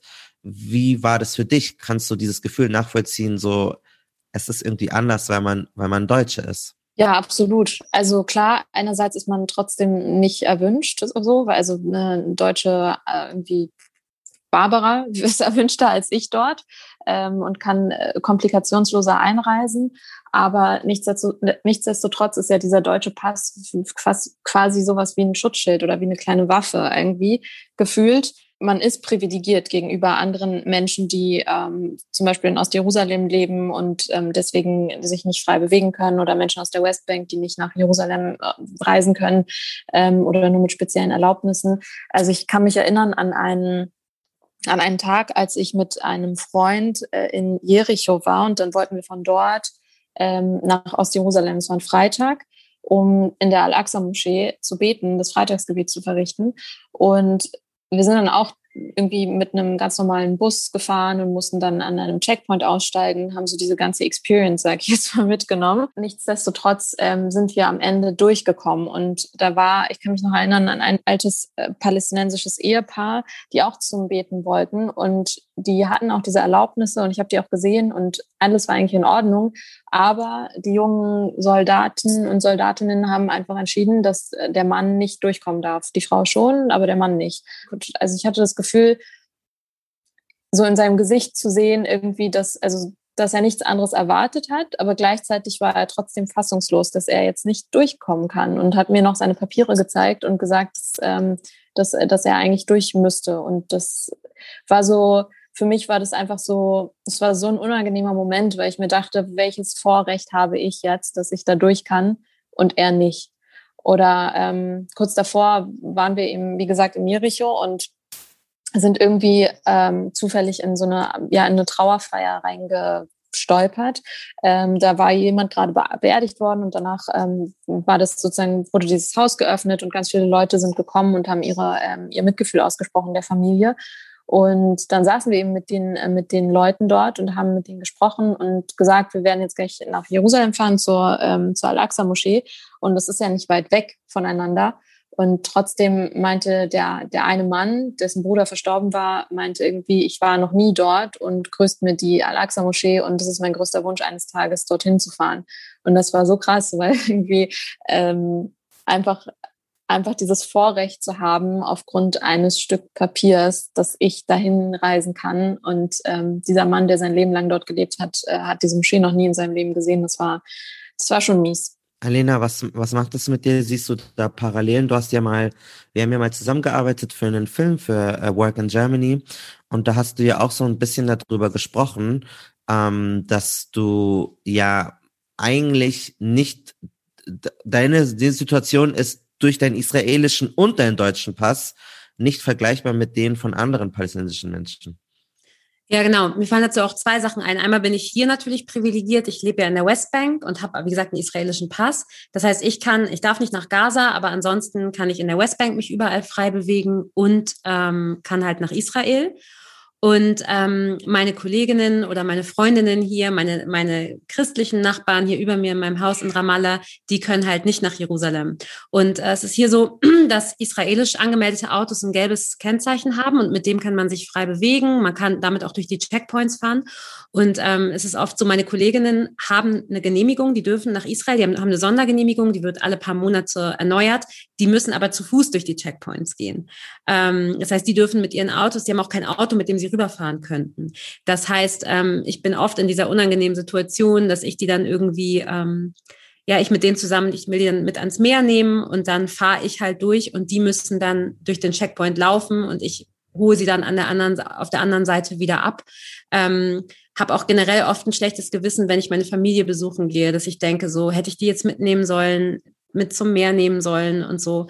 Und was halt aber noch krasser ist, sind die vielen Menschen mit palästinensischen Wurzeln in Deutschland, die hier halt gar nicht her dürfen. Und da habe ich krasse Sachen erlebt schon früher. Ja, dass, dass Mädels, die ich kennengelernt haben, mich gebeten haben, ob ich denen ein bisschen Sand vom, vom Strand von, von Haifa oder Jaffa mitbringen kann oder Muscheln. Ein Typ ähm, den habe ich mal kennengelernt, als ich bei Burger King gearbeitet habe. Der hat mich gebeten, ob ich ihn im Stein irgendwo von Jerusalem, also aus Jerusalem mitbringen kann. Das war ein Iraner und der hatte so ein Palästina-Tattoo auf dem Unterarm. Und ich habe es vergessen. Und als ich wiedergekommen bin, habe ich gedacht, fuck, ich habe ihm diesen Stein, Mehdi heißt er, ich hoffe, der hört das nicht, ich habe ihm diesen Stein nicht mitgebracht. Da war ich irgendwie 17. Mich mit meinen Mädels in Hamburg auf dem Jungfernstieg ähm, auf eine Baustelle gegangen und habe von dieser Baustelle einen Stein geholt weil ich ihm nicht sagen konnte, dass ich das vergessen habe und habe ihm diesen Stein von der Baustelle gegeben.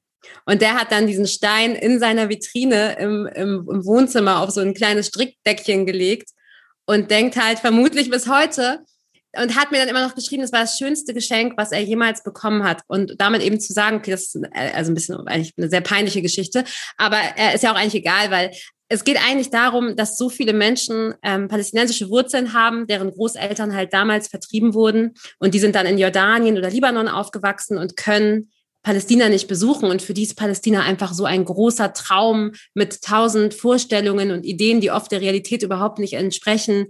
Ähm, und diesen Menschen bin ich halt viel in Deutschland begegnet, ähm, die mir auch bis jetzt noch schreiben, wenn sie Posts sehen, dass es der größte Traum ihres Lebens ist, einmal zum Beispiel in, in Haifa oder so zu sein. Ähm, und ähm, die sich aber freuen, dass ich zumindest dorthin kann und sagen, hoffentlich ähm, können wir irgendwann auch mal ähm, unsere, unsere Heimat, unser Heimatland besuchen. Marcel, von deinem Gefühl, also wenn du ja oft nach Palästina reisen kannst, was zum Beispiel andere Palästinenser in Deutschland ja gar nicht können. Ähm, und dann merkst du, du musst jetzt anderen Leuten erzählen, die vielleicht sogar zwei palästinensische Eltern haben, wie es dort ist. Wie fühlt sich das an, aufgrund eines Stück Papiers Dinge tun zu können, die andere nicht tun können? Scham, glaube ich, ist tatsächlich ein Stichwort, das mir jetzt irgendwie in den Kopf kommt, weil ich mich komischerweise, obwohl ich ja in meiner Heimatreise schäme, dass ich diese Privilegien habe und dass sich eklig anfühlt, dass ich da so frei hin kann und ich kann das Leben dort in vollen Zügen genießen und ich kann in den Strand fahren, ich kann in die Al-Aqsa und ich kann wo auch immer hin. Und wenn ich dann zurückgehe und ich, man erzählt dann so vorfreudig, weil man will ja sozusagen fast gemeinsame Erlebnisse teilen, so, hey, weißt du noch, und dann merkst du, no, die, die haben diese Bilder gar nicht. Also die kennen schon, wie das dort aussehen würde, aber die haben noch nie gerochen, wie man, wie diese, die haben noch nie dieses Gefühl gehabt, wenn du aus dem Flughafen rauskommst und dieser Hitzeschwall kommt dir erstmal entgegen. Das ist so, das ist so prominent bei mir. Also das ist wirklich, wenn ich aus dem Flughafen, aus diesen sechs Stunden äh, Gefangenschaft äh, am Flughafen rauskomme, dann erstmal dieser Hitzeschwall, dieser Geruch, das ist wirklich, da weiß ich dann, okay, damn, ich bin jetzt zu Hause. Und dass sie das nicht haben, hinterlässt bei mir tatsächlich so ein bisschen so ein Schamgefühl, aber gleichzeitig auch so eine Art Druck, weil ich immer das Gefühl habe, ich muss für die miterleben. Wenn ich dort bin, muss ich so viele Geschichten wie möglich, dass wenn ich dann zurückkomme, kann ich dann sagen, boah, dann war ich da. Und der Abu Mujdi und der, aber habe ich hier Kneife in Nablus gegessen und dann war ich noch. Und ich habe dann oft so ein bisschen das auch das Gefühl gehabt, dass ich gar nicht mehr für mich die Sachen erlebe, sondern wie so eine Art Bucketliste. Okay, ich muss jetzt Erlebnisse sammeln, damit ich diese Erlebnisse dann mit nach Deutschland nehmen kann. Skurrilerweise, immer wenn ich dann in Deutschland war, ist das, was bei den meisten irgendwie dann doch hängen geblieben ist, so eine Flughafenerfahrung dann, weil das so prominent und so ganz aus der Welt raus ist. Ähm, aber es wäre mir natürlich sehr viel lieber, wenn, wenn sie diese Gerüche, die Geschmäcker, dieses Gefühl, wenn du auf einen, durch einen Zug spazierst, ähm, die Gewürze äh, bei Damaskus-Tor, wenn du zu, zu Al-Aqsa runtergehst, dieser Zug. Also wenn sie, wenn man, wenn man das irgendwie besser transportieren könnte und dieses, diese Liebe, die ja irgendwie dann doch da von, von allen ist, wenn ich die besser rüberbekommen könnte, aber ja, das, weil ich das nicht wirklich kann oder noch nicht den Weg gefunden habe, vielleicht jetzt mehr mit Social Media, hinterlässt es bisher so Charme und mh, mm, manchmal auch, muss ich sagen, so ein unangenehmes Gefühl aber es ist wie so eine Verantwortung eigentlich. Also wie du gerade gesagt hast. Und, und das ist aber auch irgendwie was Positives. Und das kriege ich jetzt auch ganz viel von Leuten gespiegelt, wenn ich so Geschichten oder Bilder teile, dass die sich nicht, dass sie nicht neidisch sind im negativen Sinne oder missgünstig, sondern im Gegenteil, dass sie sich freuen, dass es äh, Menschen mit palästinensischen Wurzeln gibt, die hierher kommen können und die diese Bilder transportieren können und äh, auch erzählen können, was hier passiert. Ähm, weil man muss ja sagen, es ist ja die Regel, die, der Großteil der ursprünglichen palästinensischen Bevölkerung kann hier ja nicht sein. Ne? Also 48 sind ja, ich, 80, 85 Prozent der Bevölkerung äh, geflohen oder sind vertrieben worden und in Flüchtlingscamps im Libanon, Syrien, Gaza, Westbank, in der Diaspora. Der Großteil der Palästinenser ähm, kann überhaupt gar nicht in die Heimat. Und deswegen ist, glaube ich, auch Palästina, Palästina für viele emotional so, so krass aufgeladen und so symbolisch, weil es so unerreichbar einfach ist. Wahrscheinlich, wenn Sie hierher könnten, würden Sie sagen, what the fuck? ich arbeite und lebe in Ramallah und wenn ich 30 Minuten fahre, bin ich in Tel Aviv oder in Jaffa bei meiner Familie. Und wenn ich auf Instagram ein Video vom Meer poste, dann weiß ich, dass meine Kolleginnen, die hier teilweise geboren sind, um Tel Aviv herum und jetzt in Ramallah leben, dass die das Meer nicht sehen können. Oder wenn ich in Jerusalem bin, in der Al-Aqsa-Moschee und ein Foto poste, dann kriege ich Nachrichten von Palästinensern, die teilweise ursprünglich aus Jerusalem kamen, die jetzt vielleicht in einem Flüchtlingscamp in Bethlehem leben, die mir schreiben, es ist mein größter Wunsch, einmal zur Al-Aqsa-Moschee zu gehen, so. Und das ist schon immer so ein krasses, also das denke ich jedes Mal mit, wenn ich sowas poste. Deswegen schreibe ich das auch meistens immer dazu, um zumindest auch darauf aufmerksam zu machen, dass es gerade ein Privileg ist, weil die meisten Palästinenser diese Orte überhaupt nicht besuchen können, selbst wenn sie ursprünglich aus diesen Orten kommen. Ich hatte das ja auch, dass ich dann äh, in Palästina war und ich war ja in Tel Aviv die Tage davor und habe dann, ich hab, bin in alle Clubs gegangen, ich habe gesoffen, gefeiert, ich bin an den Strand, ich habe alles gemacht und ich habe das nicht reflektiert und dann gehe ich und dann bin ich danach ins Westjordanland gegangen und dann fragen die mich halt auch, wie ist das? Und ich denke, und das ist dann so scheiße. So, die, die leben hier und die können da gar nicht hin und ich muss denen jetzt erzählen, was in ihrem eigenen Land abgeht. Und das ist halt irgendwie, also das ist richtig pervers einfach. Die nächste These ist, Wer Tourismus betreibt in Israel, kann auch einen richtigen Shitstorm auf Social Media bekommen. Also ich habe manchmal Sachen gepostet aus Tel Aviv und dann kam ganz oft, wie kannst du nur und ist es unsolidarisch den palästinensischen Geschwistern gegenüber. Ich war surfen dort und so und ich dachte erst so, ich dachte so fast so, äh, ist es jetzt, hast du jetzt was gegen Israel, bist du jetzt so und so, ich kann doch auf beide Länder gehen. Aber mittlerweile, jetzt verstehe ich das, weil ich, weil ich verstehe, dass es schon zynisch ist irgendwie.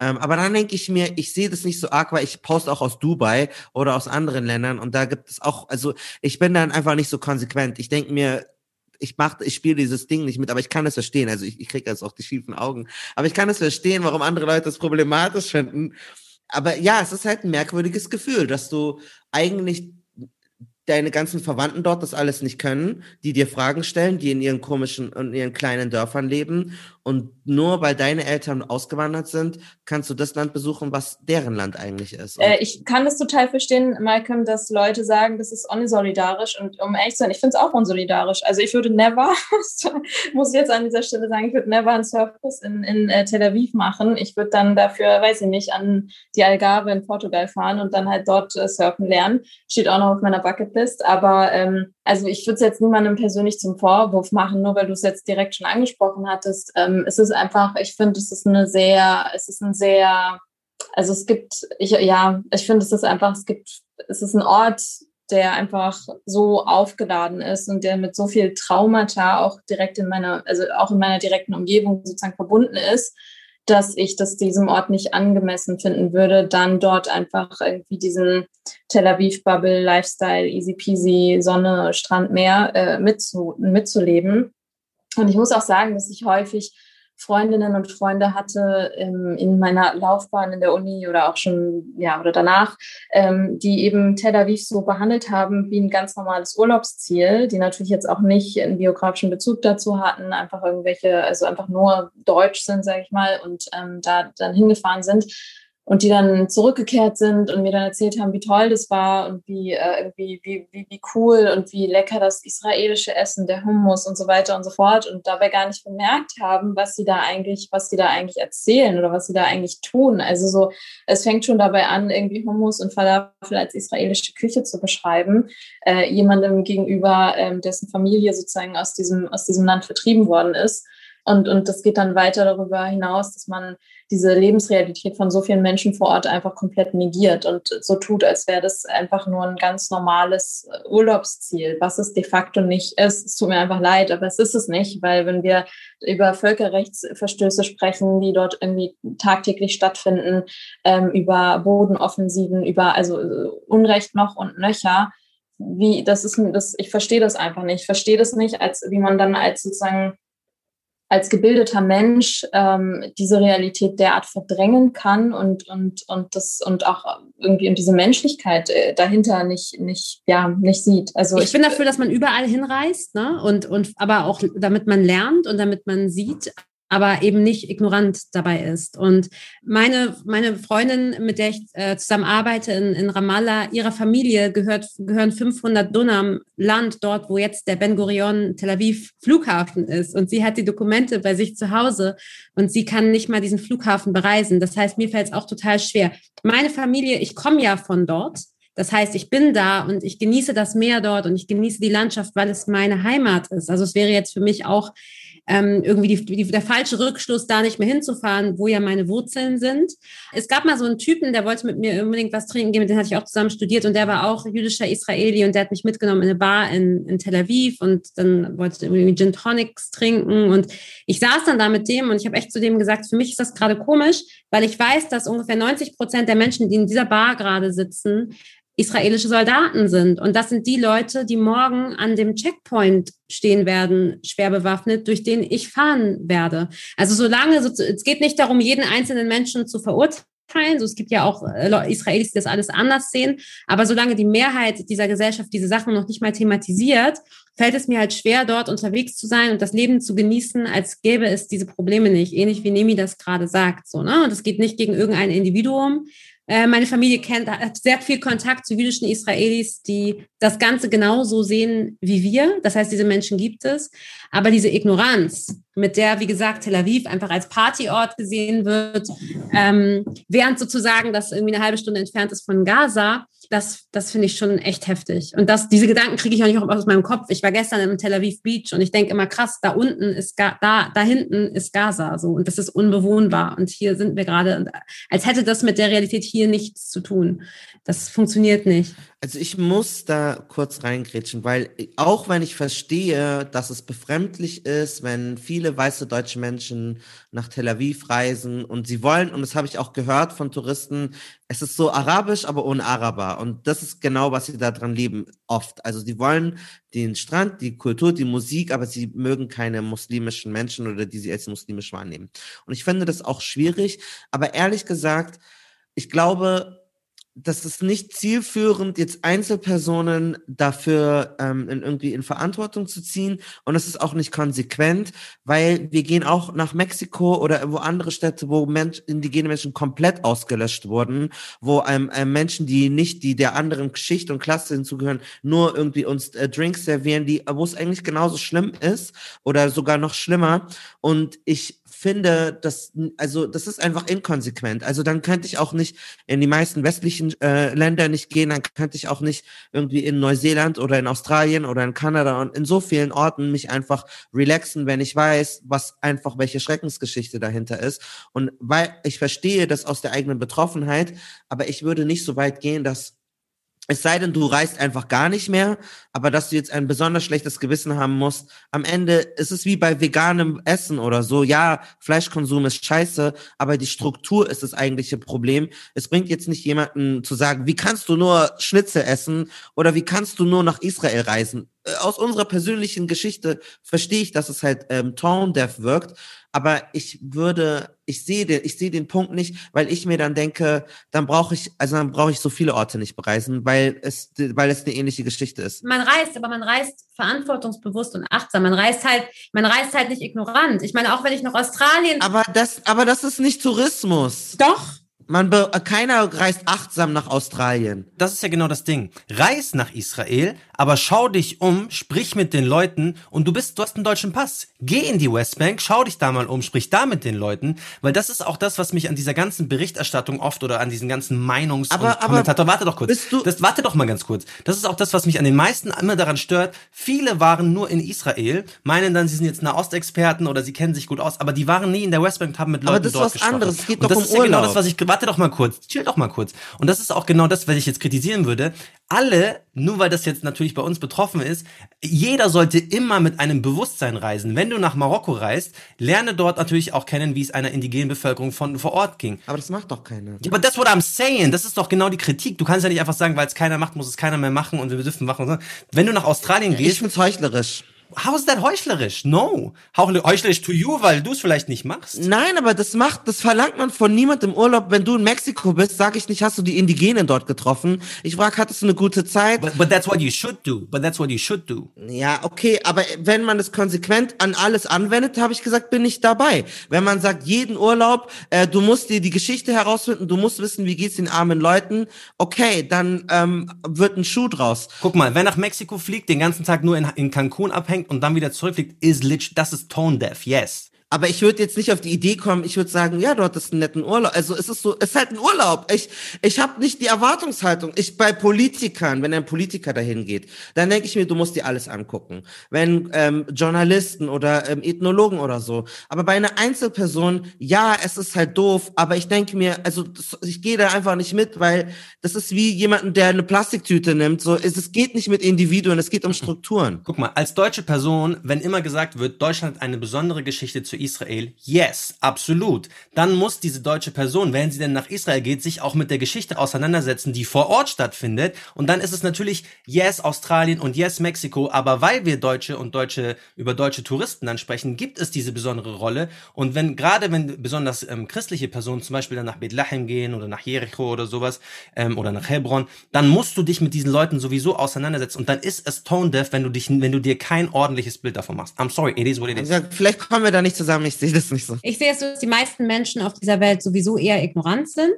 Also so, ich denke, ich denke, dass die meisten Menschen auf dieser Welt ignorant sind und deswegen habe ich auch noch nie irgendjemanden irgendwie angemacht, weil er irgendwie äh, einfach in Israel auf Party war oder so, weil im Ende das, ne, also das ist, das steht mir auch nicht zu, irgendwie einzelne Leute da irgendwie zu bewerten. Aber von Menschen in meinem Umfeld, die irgendwie eine, einen gewissen Bildungsgrad und einen gewissen Anspruch äh, und eine gewisse Wertevorstellung haben, erwarte ich schon, dass sie nicht ignorant reisen. So, und das heißt nicht, dass man nicht in Tel Aviv an den Strand geht, aber wie Marcel schon gesagt hat, dass man auch, dass man weiß, wo man sich gerade befindet. Und hier geht es nicht nur um Geschichte und was passierte damals äh, vor 70 Jahren oder wie auch immer, sondern hier geht es ja um das Hier und Jetzt. Du bist hier in einem Staat, der, ähm, der, wie gesagt, irgendwie eine halbe Stunde von, von Gaza entfernt ist, was unbewohnbar ist. Und das hat aber natürlich ganz stark mit Israel zu tun. Es ist ja auch unbewohnbar, weil es ja unter israelischer Besatzung ist. Und ähm, diese Besatzung wird, wird aufrechterhalten durch ein Militär, zu dem die Mehrheit der Menschen, mit denen du dich dann umgibst, wenn du in einen israelischen Club gehst, äh, gehören. So. Und dann ist halt die Frage an dich persönlich, ähm, in was für einem Umfeld fühlst du dich wohl? Also für mich gehört zum Urlaub und Reisen und Glücklichsein schon dazu, dass ich irgendwie Menschen um mich rum habe, mit denen ich ungefähr ähnliche Wertevorstellungen teile. Und wie gesagt, das heißt nicht, dass man nicht nach Israel reisen soll. Man soll reisen, man soll sich unterhalten, man soll mit Leuten reden, aber reisen, weil der Strand so geil ist und das andere komplett ausblenden, dann sehe ich das so wie Nemi und denke mir, es gibt auch andere geile Strände. Also wenn es mir nur um den Strand geht und wenn ich kein Interesse daran habe, irgendwie zu checken, was abgeht, dann frage ich mich, warum reise ich dahin? Aber das heißt, es sollte auch niemand einfach so nach Dubai gehen und da einfach chillen und also das also siehst du dann genauso. Das wäre dann einfach für dich verwerflich oder egal welches Land, Saudi-Arabien oder so. Also Ich persönlich, ich persönlich finde diese Länder schwierig, ja. Und ich persönlich, ich kann ja nur für mich persönlich sprechen, ich habe nicht vor, in Dubai Urlaub zu machen äh, wegen dieser Umstände. Ist die Rede hier bei dem Dubai-Beispiel ist von der Tatsache, dass sehr, sehr, sehr viele Arbeiter. Ähm, über 50 Prozent der Menschen in den Vereinigten Arabischen Emiraten sind ähm, Arbeiter aus Südasien oder aus Westafrika. Diese werden massiv ausgebeutet. Sie haben die schlimmsten Arbeitsbedingungen. Ähm, sie verdienen wahnsinnig wenig Geld. Man spricht sogar von moderner Sklaverei. Ich habe auch einen dieser Arbeiter getroffen und nebenan sind dann ganz viele Touristen aus Deutschland, aus England, aus auch aus Nigeria, aus der ganzen Welt, die den Luxus genießen und die feinsten Sachen essen und schöne Strandbilder posten. Genau, das könnt ihr euch ganze auch das Ganze nochmal genauer angucken. Und zwar habe ich dazu fürs ZDF Auslandsjournal eine Reportage gemacht. Die findet ihr auch in den Show Notes ich bin niemand, der jetzt irgendwie jemandem äh, den Urlaub vermiesen möchte und unter die Instagram-Bilder dann schreibt, irgendwie, wie kannst du nur und ähm, dann deabonniert oder so.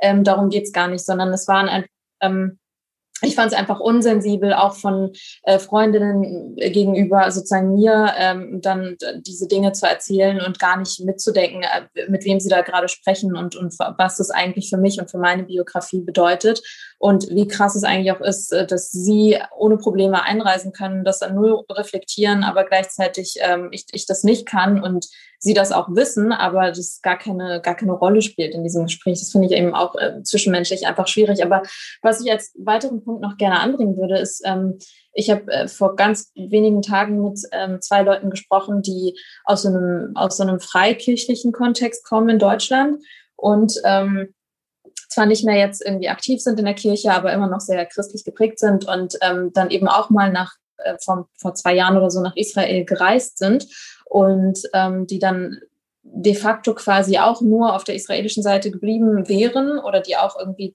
sagen wir mal, Bethlehem gemacht hätten und so weiter und so fort, aber ähm, immer mit diesem, mit diesem, also mit diesem Blick darauf, dass sie sich ja in Israel befinden. Und ähm, das hattest du ja vorhin, Marcel, ein bisschen angedeutet, dass irgendwie Leute äh, auch teilweise in der Westbank unterwegs sind, aber vorgeben, irgendwie nie mit einem Palästinenser in Kontakt gekommen zu sein und ähm, da gar nicht diese Realität wahrnehmen, dass es da noch sozusagen ein anderes, ein zweites Volk gibt. Ähm, dass das indigen ist und das dort eben, ähm, das dort lebt und das existiert. Und die meinten dann zu mir, dass sie, und ich glaube, das ist tatsächlich auch so, ähm, dass sie dadurch, dass sie ja die touristischen Routen benutzt haben, dass natürlich vom Staat Israel alles sozusagen organisiert ähm, war. Also dass dieser Tourismus und diese ganzen Ströme ja natürlich mit Absicht so gedenkt sind, dass man gar nicht großartig, wenn man sich nicht besonders Mühe gibt und nicht besonders irgendwie vorher sich mit der Situation auseinandersetzt, dass man da gar nicht in Kontakt kommt mit der palästinensischen Seite. Und ähm, und die sind dann eben von A nach B gereist und haben gepilgert und haben sich diese historischen Städten angesehen. Und irgendwann haben sie gemerkt, dass sie tatsächlich eben gar nicht mit Palästinenser und PalästinenserInnen ähm, in, in Kontakt kommen. Und die mussten dann sozusagen super proaktiv sein und sich das alles mal ähm, aus, aus einer zweiten Sicht sozusagen ansehen. Und umso mehr, umso, also die haben mir dann erzählt, umso mehr sie gesehen haben und umso mehr Kontakt sie hatten, des, ähm, desto, desto unwohler haben sie tatsächlich angefangen, sich zu fühlen. Und desto mehr haben sie auch reflektiert über ihre eigene Reise und ihre eigene, ihre eigene Art und Weise, diesen Urlaub sozusagen zu organisieren. Und die haben dann zu mir gesagt, wenn wir das vorher alles gewusst hätten, dann hätten wir das ganz anders organisiert und dann hätten wir niemals ähm, irgendwie nur unser Hotel in Tel Aviv gehabt und dann hätten wir niemals nur das und das gemacht und hätten irgendwie ganz proaktiv wären wir dann auch in die palästinensischen Gebiete gegangen und so weiter. Also ich glaube, das ist auch so ein Punkt, den man, der sich natürlich für uns hört sich das so ein bisschen so nach einer Binsenweisheit an. Ja, klar gibt's da auch PalästinenserInnen und die leben da und klar sollte man auch auf diese andere Seite und sich das ansehen.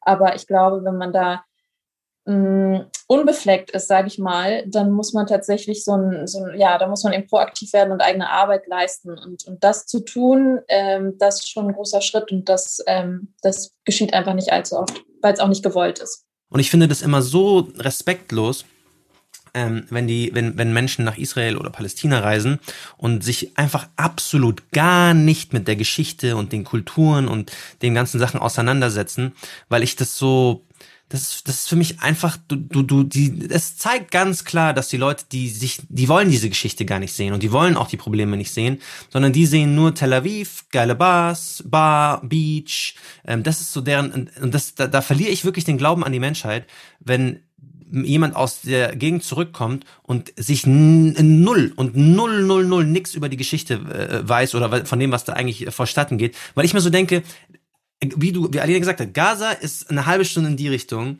Ostjerusalem, wo die ganze Zeit enteignet wird, ist so 40 Minuten in die Richtung. Und du siehst Palästinenser in, in vielen, sehr vielen Städten sehr merklich und du hörst die Sprache und du denkst dir so, like what? Ich denke mir aber auch oft, die, meine Verwandten zum Beispiel, weil wir über Privilegien sprechen, die halt, ich weiß nicht, ob ich, ob, ob, ich das jetzt benennen möchte überhaupt, aber die halten sich auch ein bisschen für was Besseres als äh, äh, Palästinenser in, in der Westbank ähm, oder in Gaza. Und das find, fand ich immer total verletzend, weil für mich gibt es diese Differenzierung nicht. Ich bin Palästinenser in Israel, Palästinenser in Westbank, Palästinenser in Urdun, Palästinenser in Libanon, Palästinenser in Syrien. This is one, eine Welt, eine, ein Volk.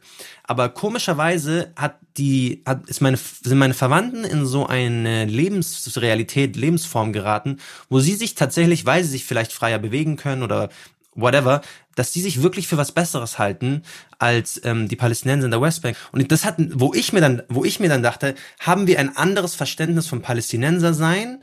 Oder woher kommt die, hab, fühle ich mich, weil ich jetzt auch Deutsch bin und ich kann dieser Welt entfliehen quasi, habe ich deswegen eine andere Sichtweise?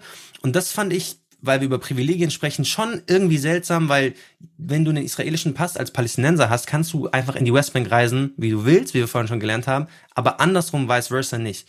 Und da habe ich mir dann oft gedacht, das kann, und das, das, das weiß ich nicht, ich kann es nicht mal richtig benennen, aber das war einfach auch ein Schmerz, den ich oft gefühlt habe, weil ich mir dachte, why, warum fühlen die sich als was Besseres jetzt, wenn du in deinem, in deiner aktuellen staatlichen Situation auch Bürger fünfter Klasse bist? Palästina ist für viele Menschen in Deutschland aus welchen Gründen auch immer so ein ganz besonderer, sagenumwobener Sehnsuchtsort, der immer einfach spannende Reaktionen ähm, hervorruft. Brennender Müll. Ja, also dazu kann ich sagen, die, also wie oft ich immer, wenn es den Konflikt gab, wurde mir immer wieder geschrieben, wenn es neue Ausschreitungen, oh Gott, geht's dir gut, seid ihr sicher? Und ich muss dann immer antworten, so, meine Familie, die isst ähm, Sonnenblumenkerne auf der Terrasse. Also es ist nicht so, dass überall akut alles brennt und alles explodiert, weil man im Fernsehen natürlich immer nur die Bilder, die schrecklichen Bilder aus Gaza meistens sieht, ähm, aber der, die Normalität irgendwie verloren geht und dass man auch irgendwie, dass es Drama gibt, dass der eine mit äh, denen irgendwie nicht mehr zusammen ist oder dass die vielleicht eventuell, also dass es einfach so viel mehr ist als immer nur ähm, die, die Bilder, die, die man sieht. Und ich, ich, ich habe da zum Beispiel so schöne Erinnerungen an ähm, meine Zeit. Also ich bin immer zu, zur Hochzeitssaison äh, nach Palästina gegangen, also Sommerferien. Und dann gab es ungefähr zehn ähm, Hochzeiten. Und bei, äh, bei uns ist es so, ich weiß nicht, ob das bei euch auch so ist, aber es äh, wurde ganz viel Laban äh, immer gekocht, also Joghurt ähm, mit Rind. Und ich weiß, dass ich immer richtig die Scheißerei hatte nach jeder, Hochzeit, nach jeder Hochzeit, weil ich nicht wusste, dass ich laktoseintolerant bin. Und, und, und ich wusste auch, dass ich, dass, äh, bei, also bei unseren Hochzeiten im Dorf gibt's immer so eine Kamera, also so, dass es gefilmt wird, ist immer voll wichtig, dass alles gefilmt wird. Und ich habe von manchen Familien die Videos kaputt gemacht, weil ich hatte so Dreadlocks und ich bin immer überall reingegangen, weil ich die Kamera so geliebt habe. Und dann hat mich das ganze Dorf verflucht, die eine, habe, äh, habe Nabil Almani, er macht uns alles kaputt. Und das ging dann durchs ganze Dorf rum, dass wir, glaube ich, auf eine Hochzeit nicht mehr gehen durften, mein Bruder und ich weil wir auch immer Fangen gespielt haben. Und all diese lustigen Geschichten und auch die Heterogenität, weil meine Familie ist so halt eine dörfliche Familie in, in einem kleinen Dorf, die christlich ist und die anderen sind halt Ärzte in Israel und die anderen machen jenes, das, das geht irgendwie komplett verloren.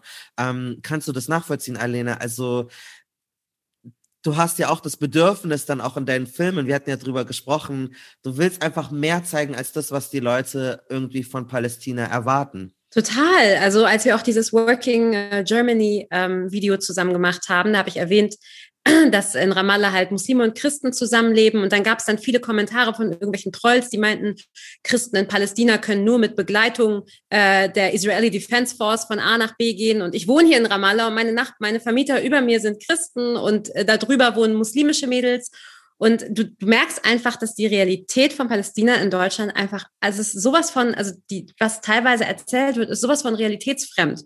Und wenn du das Gefühl hast, und ich bin mir sicher, das könnt ihr nachvollziehen, dass eine Realität, die du kennst, immer komplett verfremdet äh, dargestellt wird, dann willst du irgendwie dagegenhalten. So.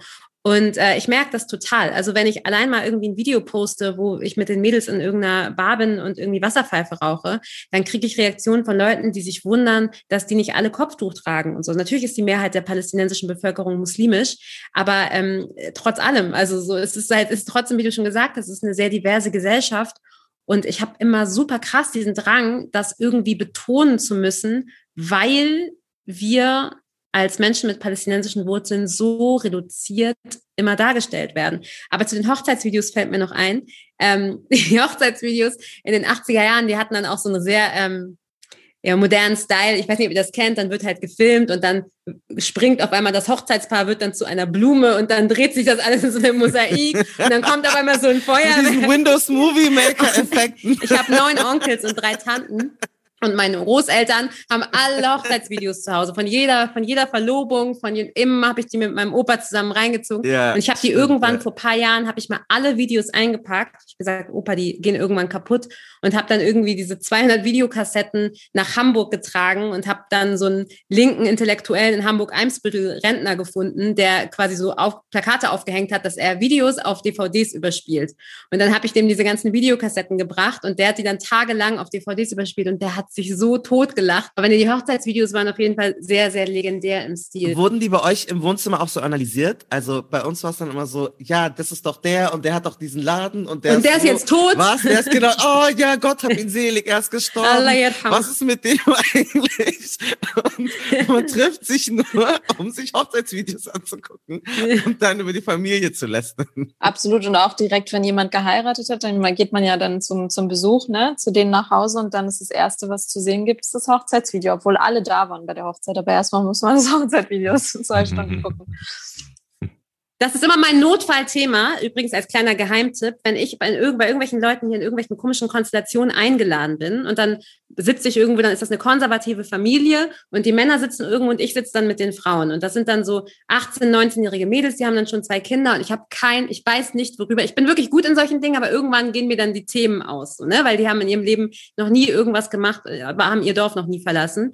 Wenn mir nichts mehr einfällt, dann sage ich immer, wollen wir uns ein Hochzeitsvideo angucken? Und dann holen sie das Hochzeitsvideo und dann kann man sich zwei Stunden, MashaAllah, al-Batli bejannen, al-Batli marra oder martin. Und wie viele Kleider hast du getragen und deine Haare sind, und dann ist es sozusagen, das ist, das ist das Notfall, sozusagen, das ist mal der kleinste gemeinsame Nenner, ist, dass man sich die Hochzeitsvideos anguckt, wenn man kein Gesprächsthema mehr hat, so als kleiner, ähm, als kleiner Lifehack.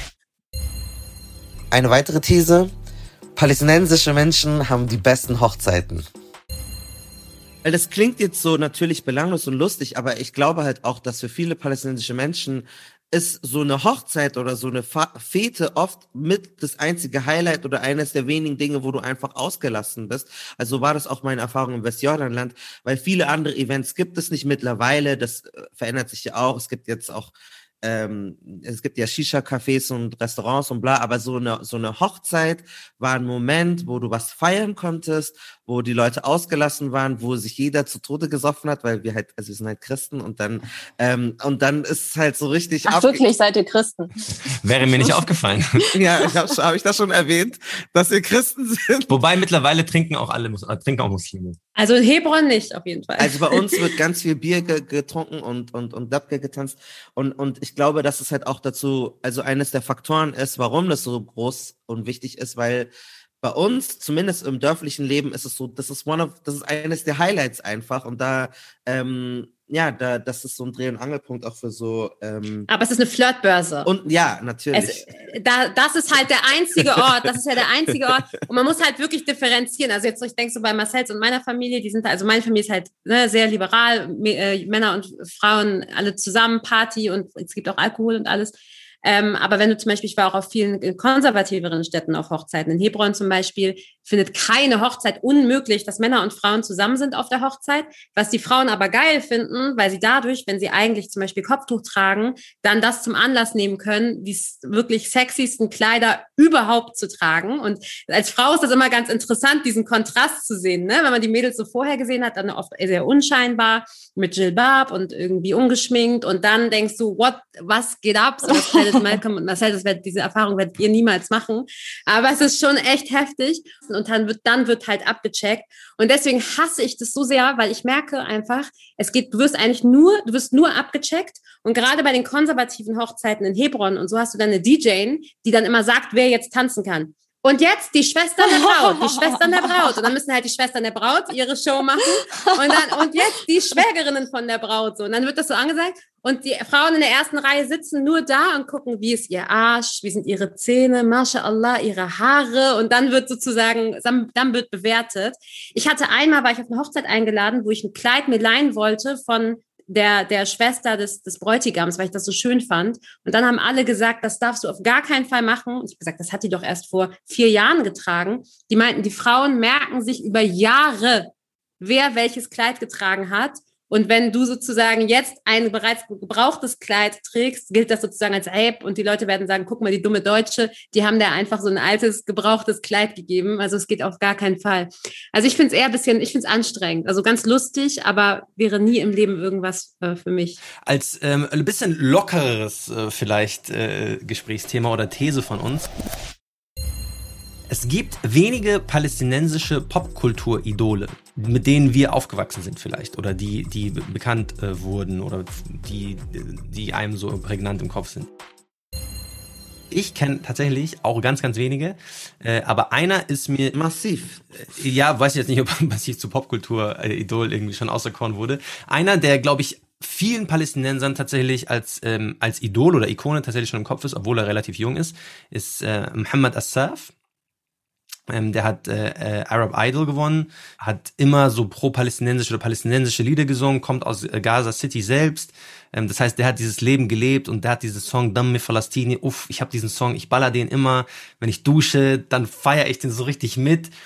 Und was da so ein bisschen drunter liegt, was ja eigentlich geil ist, ist so ein Nationalismus. Aber ansonsten sind wir eigentlich grundsätzlich immer eher so ein bisschen vorsichtig bei Nationalismus.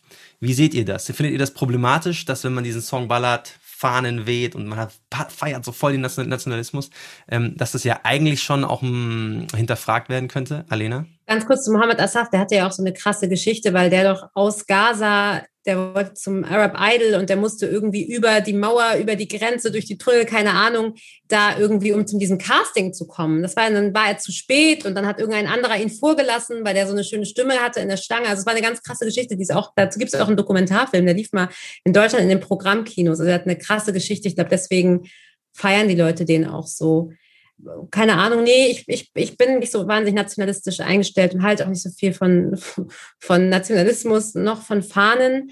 Ich glaube, in Bezug äh, auf Palästina hat das äh, eine etwas andere Bedeutung, weil ähm, äh, Palästina eben, weil die Palästinenser nicht frei sind und weil sie ihre Grundmenschenrechte nicht haben, weil es äh, in manchen Städten strafbar ist, die palästinensische Flagge zu hissen, weil ähm, der Begriff Palästina zum Beispiel in Israel überhaupt nicht stattfindet, weil die Palästinenser in Israel Araber genannt werden und nicht Palästinenser.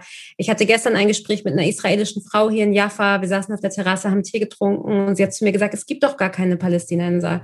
Ihr seid doch Araber. Und ich habe gesagt, nein, ähm, du kannst einem Menschen noch nicht sagen, wie er sich selbst zu definieren hat. Und deswegen, ich denke, solange ähm, die Palästinenser ähm, als Volk ihre Freiheit und Unabhängigkeit nicht haben, verstehe ich die Berechtigung und den, den Wunsch danach, sozusagen ähm, die Fahnen zu schwingen und das auch zu betonen. Aber wenn es irgendwann einen freien und unabhängigen palästinensischen Staat geben sollte, dann ähm, braucht man meines Erachtens dann auch keine Fahnen mehr. Ich, weiß nicht, wie ihr das seht.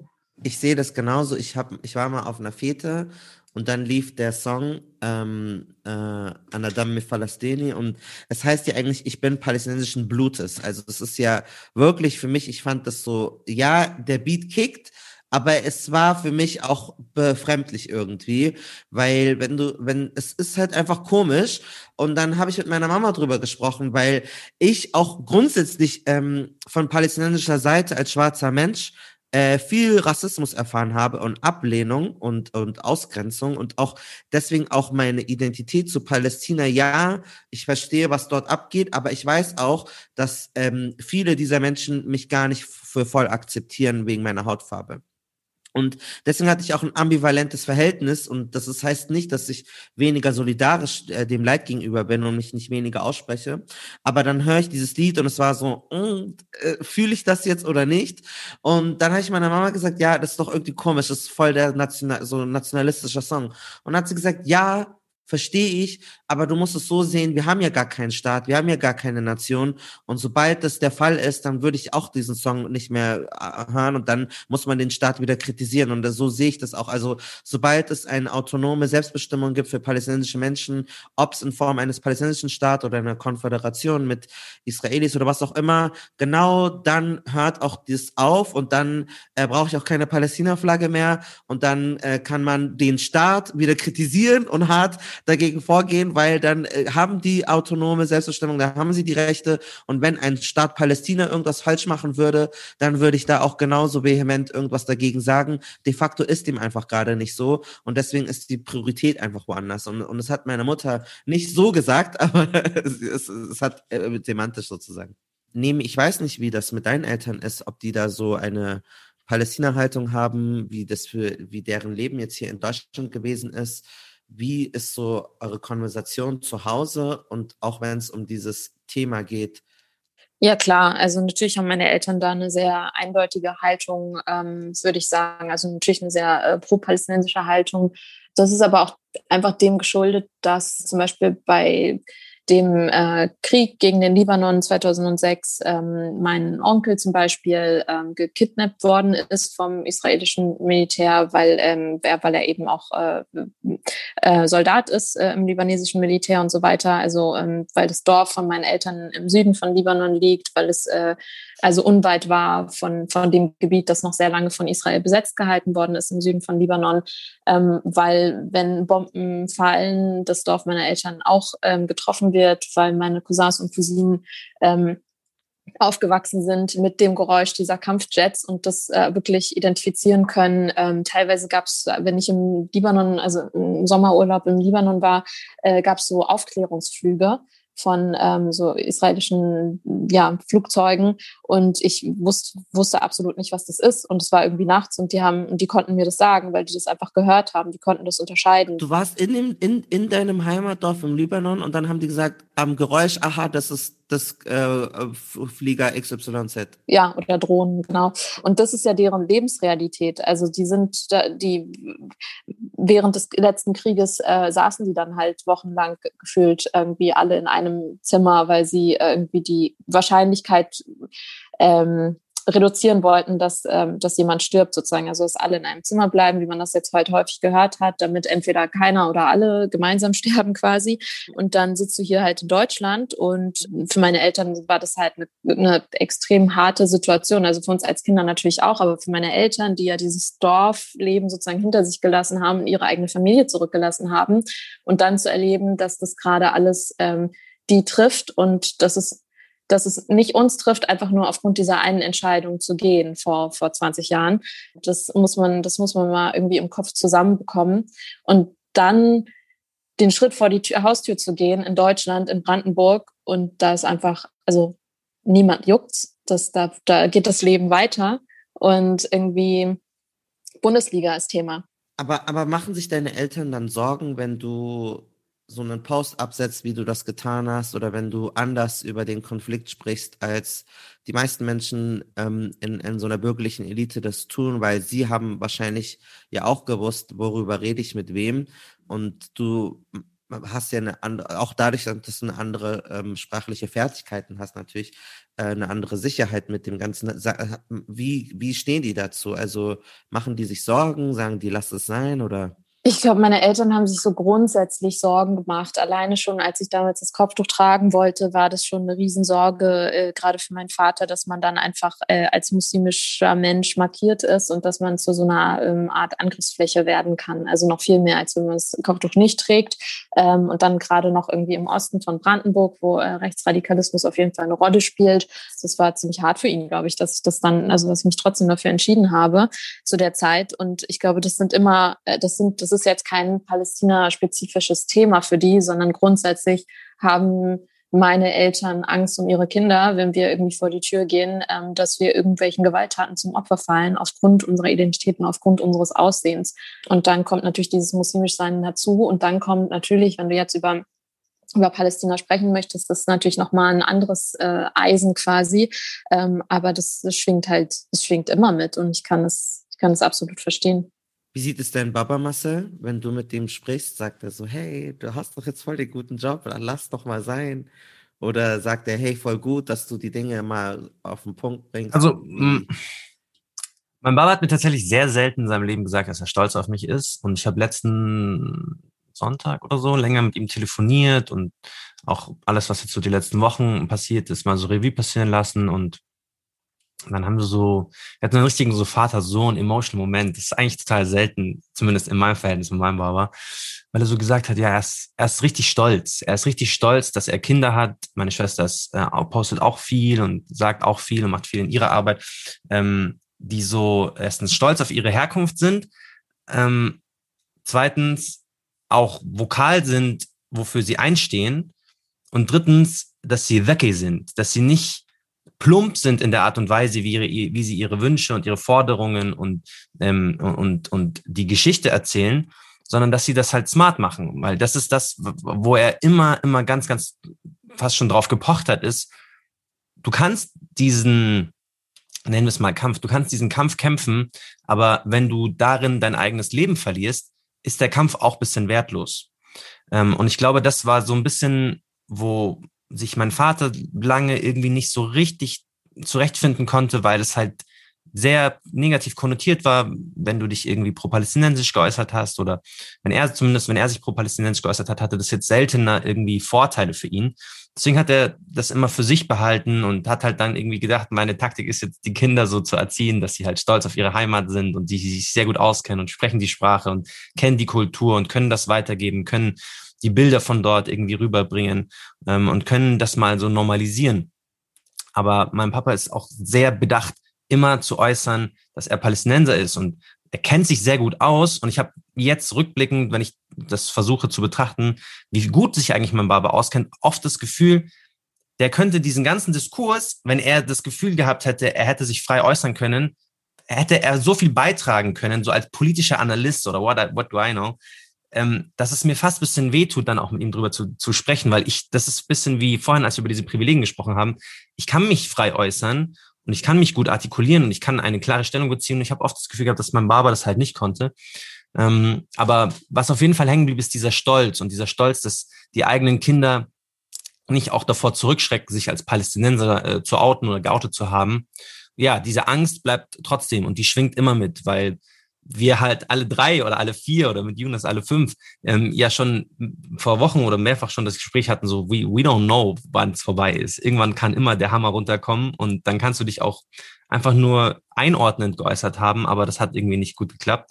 Ähm, deswegen, ich glaube, da ist zwar viel Stolz dabei, aber immer auch so eine Angst, ähm, weil es halt auch noch so konnotiert ist, wie es konnotiert ist. Alina, wie sind die Gespräche in deiner Familie zu dem Ganzen? Ist das überhaupt ein Thema? Machen die sich Sorgen um dich?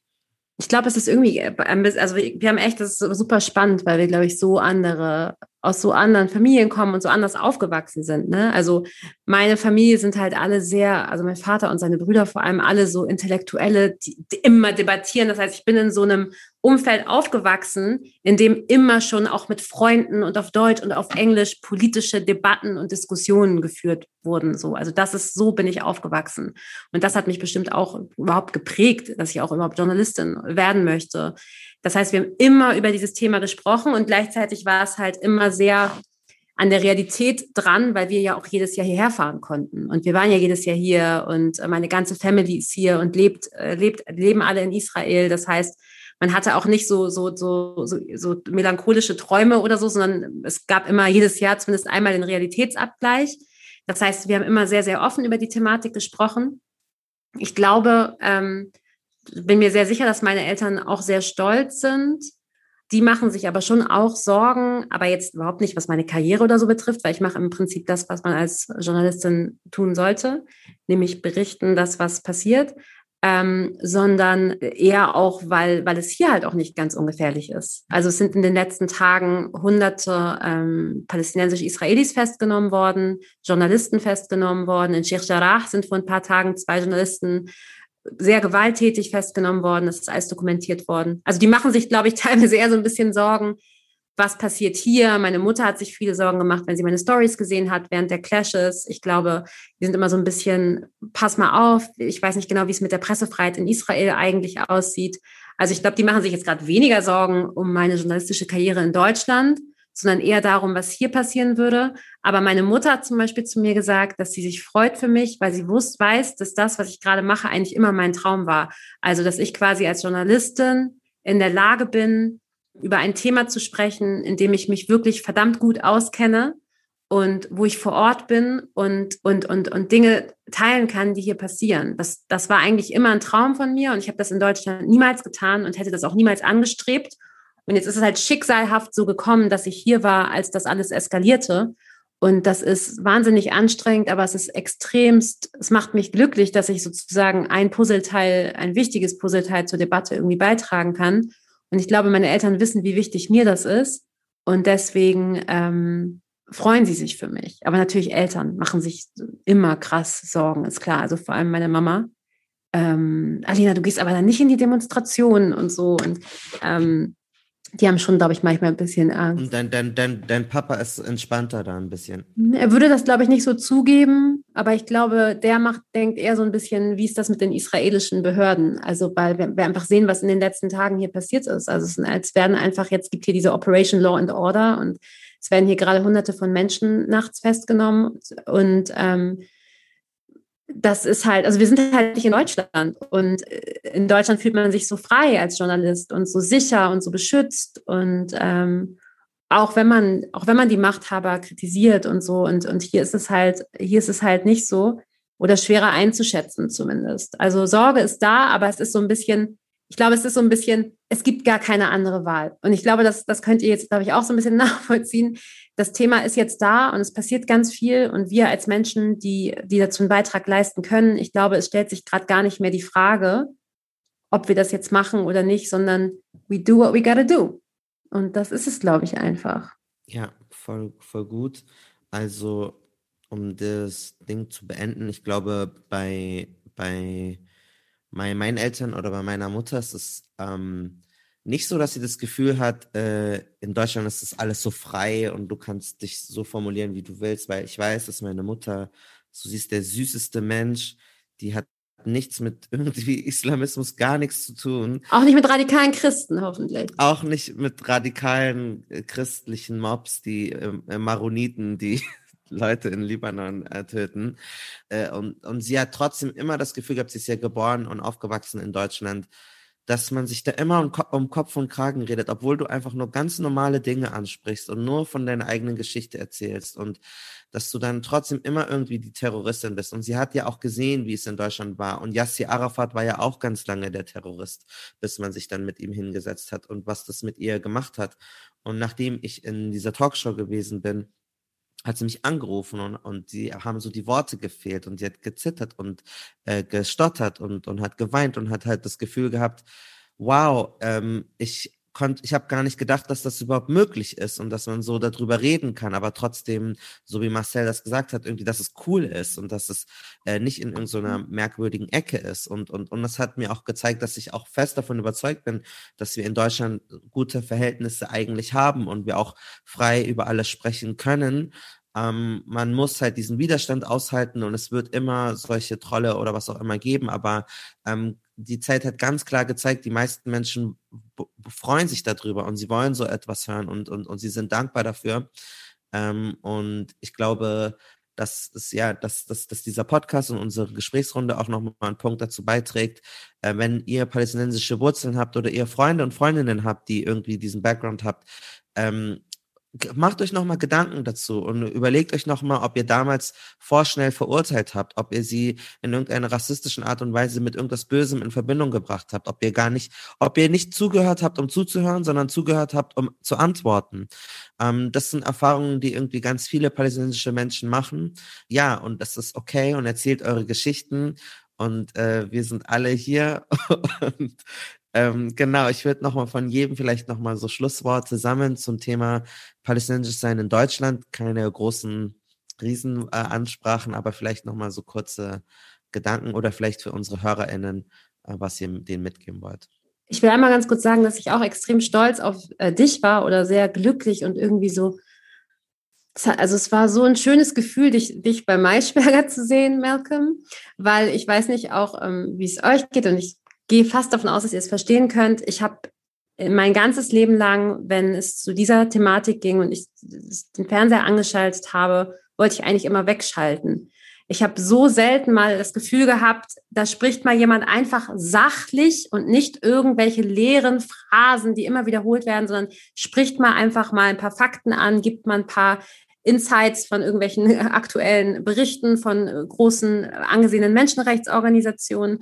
Ähm, wieder gibt mal das wieder, was vielleicht auch die Thesen der Vereinten Nationen zum Beispiel sind. Das, also das ist so doch das Basic eigentlich. Das war, das war nie da, geschweige denn mal ein Mensch, bei dem man wirklich das Gefühl hatte, ähm, der war wirklich vor Ort, der hat auch menschliche Beziehungen vielleicht auf, auf allen Seiten der Mauern irgendwie geführt und hat irgendwie auch eine menschliche Ebene auf allen Seiten gefunden. Das hat mir immer gefehlt und es war für mich nicht zu ertragen, deswegen Berichterstattungen vor allem während Eskalation zu verfolgen. Ich, ich wollte die Wände einfach hochgehen und, und musste wegschalten. Und das geht meinen Eltern jetzt zum Beispiel gerade auch so, die gesagt haben, die konnten das wirklich nicht mehr ertragen, was da teilweise berichtet wurde und, und, und die Menschen in den Talkshows ähm, das sind natürlich nicht alle, aber leider muss ich wirklich sagen, die meisten.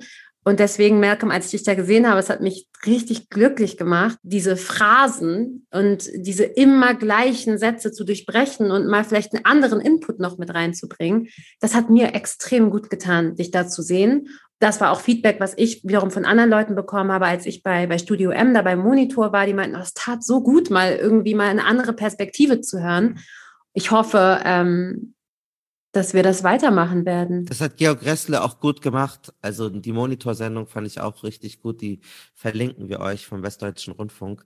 Das war so erfrischend einfach, diese, diese Gesprächsrunde. Mit einer ehemaligen Gästin auch in unserem Podcast, Männerfunk. Ähm, könnt ihr euch angucken.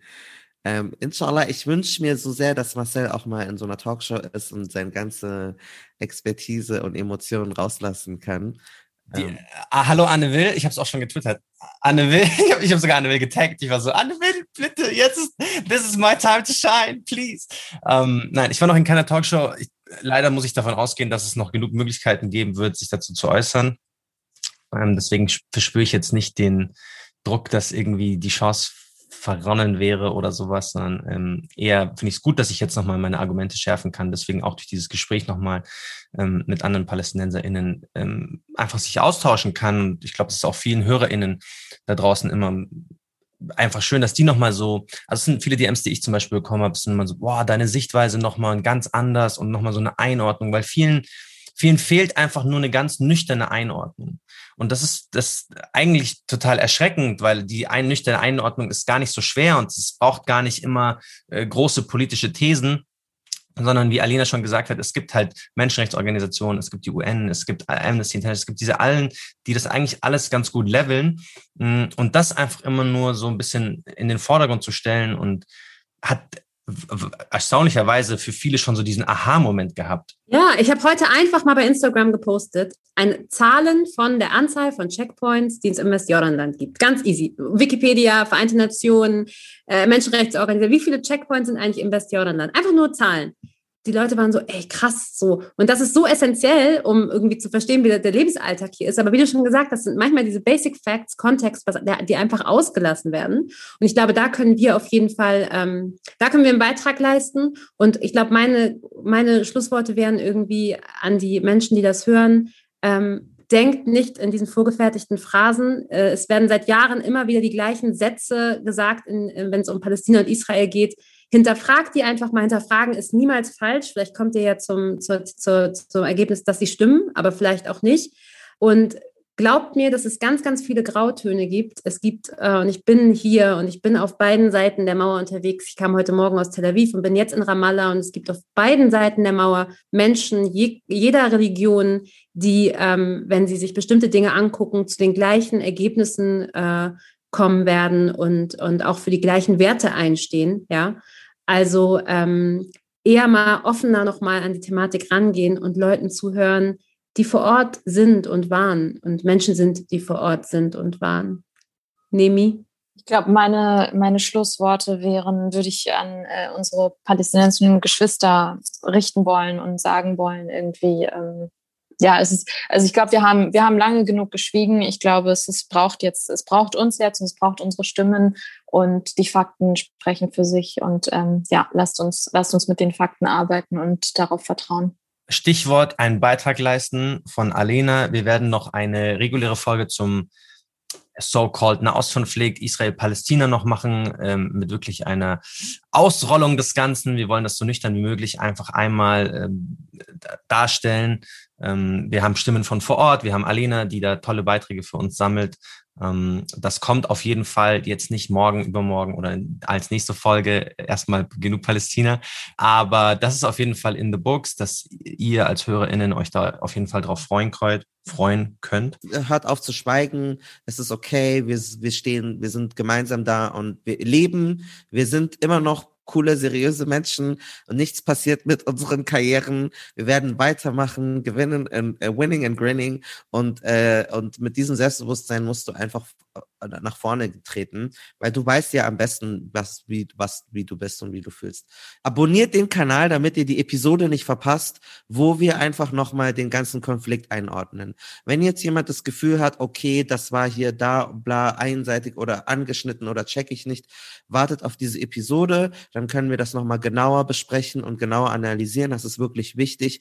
Es ging hier darum, einfach unsere äh, persönlichen Geschichten und Gefühle zu teilen und eine Sichtbarkeit dafür zu schaffen.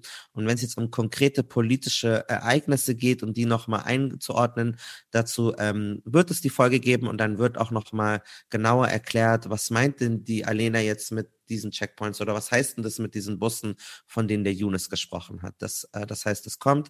Schreibt uns bitte Nachrichten, äh, diskutiert rege mit uns, ähm, gebt uns Recht oder widersprecht uns, teilt uns, empfehlt uns. Aber nicht, wenn ihr türkische Faschisten seid. Jeder, wir. Oder oder, oder PKK-Anhänger oder überhaupt am besten. Eigentlich nehmen wir jeden Klick, wir sind da nicht so Hauptsache.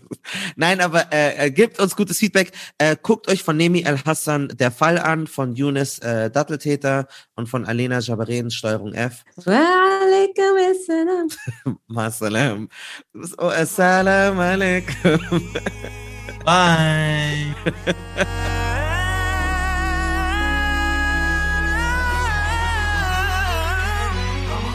Das war ein Podcast von Funk, dem jungen Netzwerk der ARD und dem ZDF.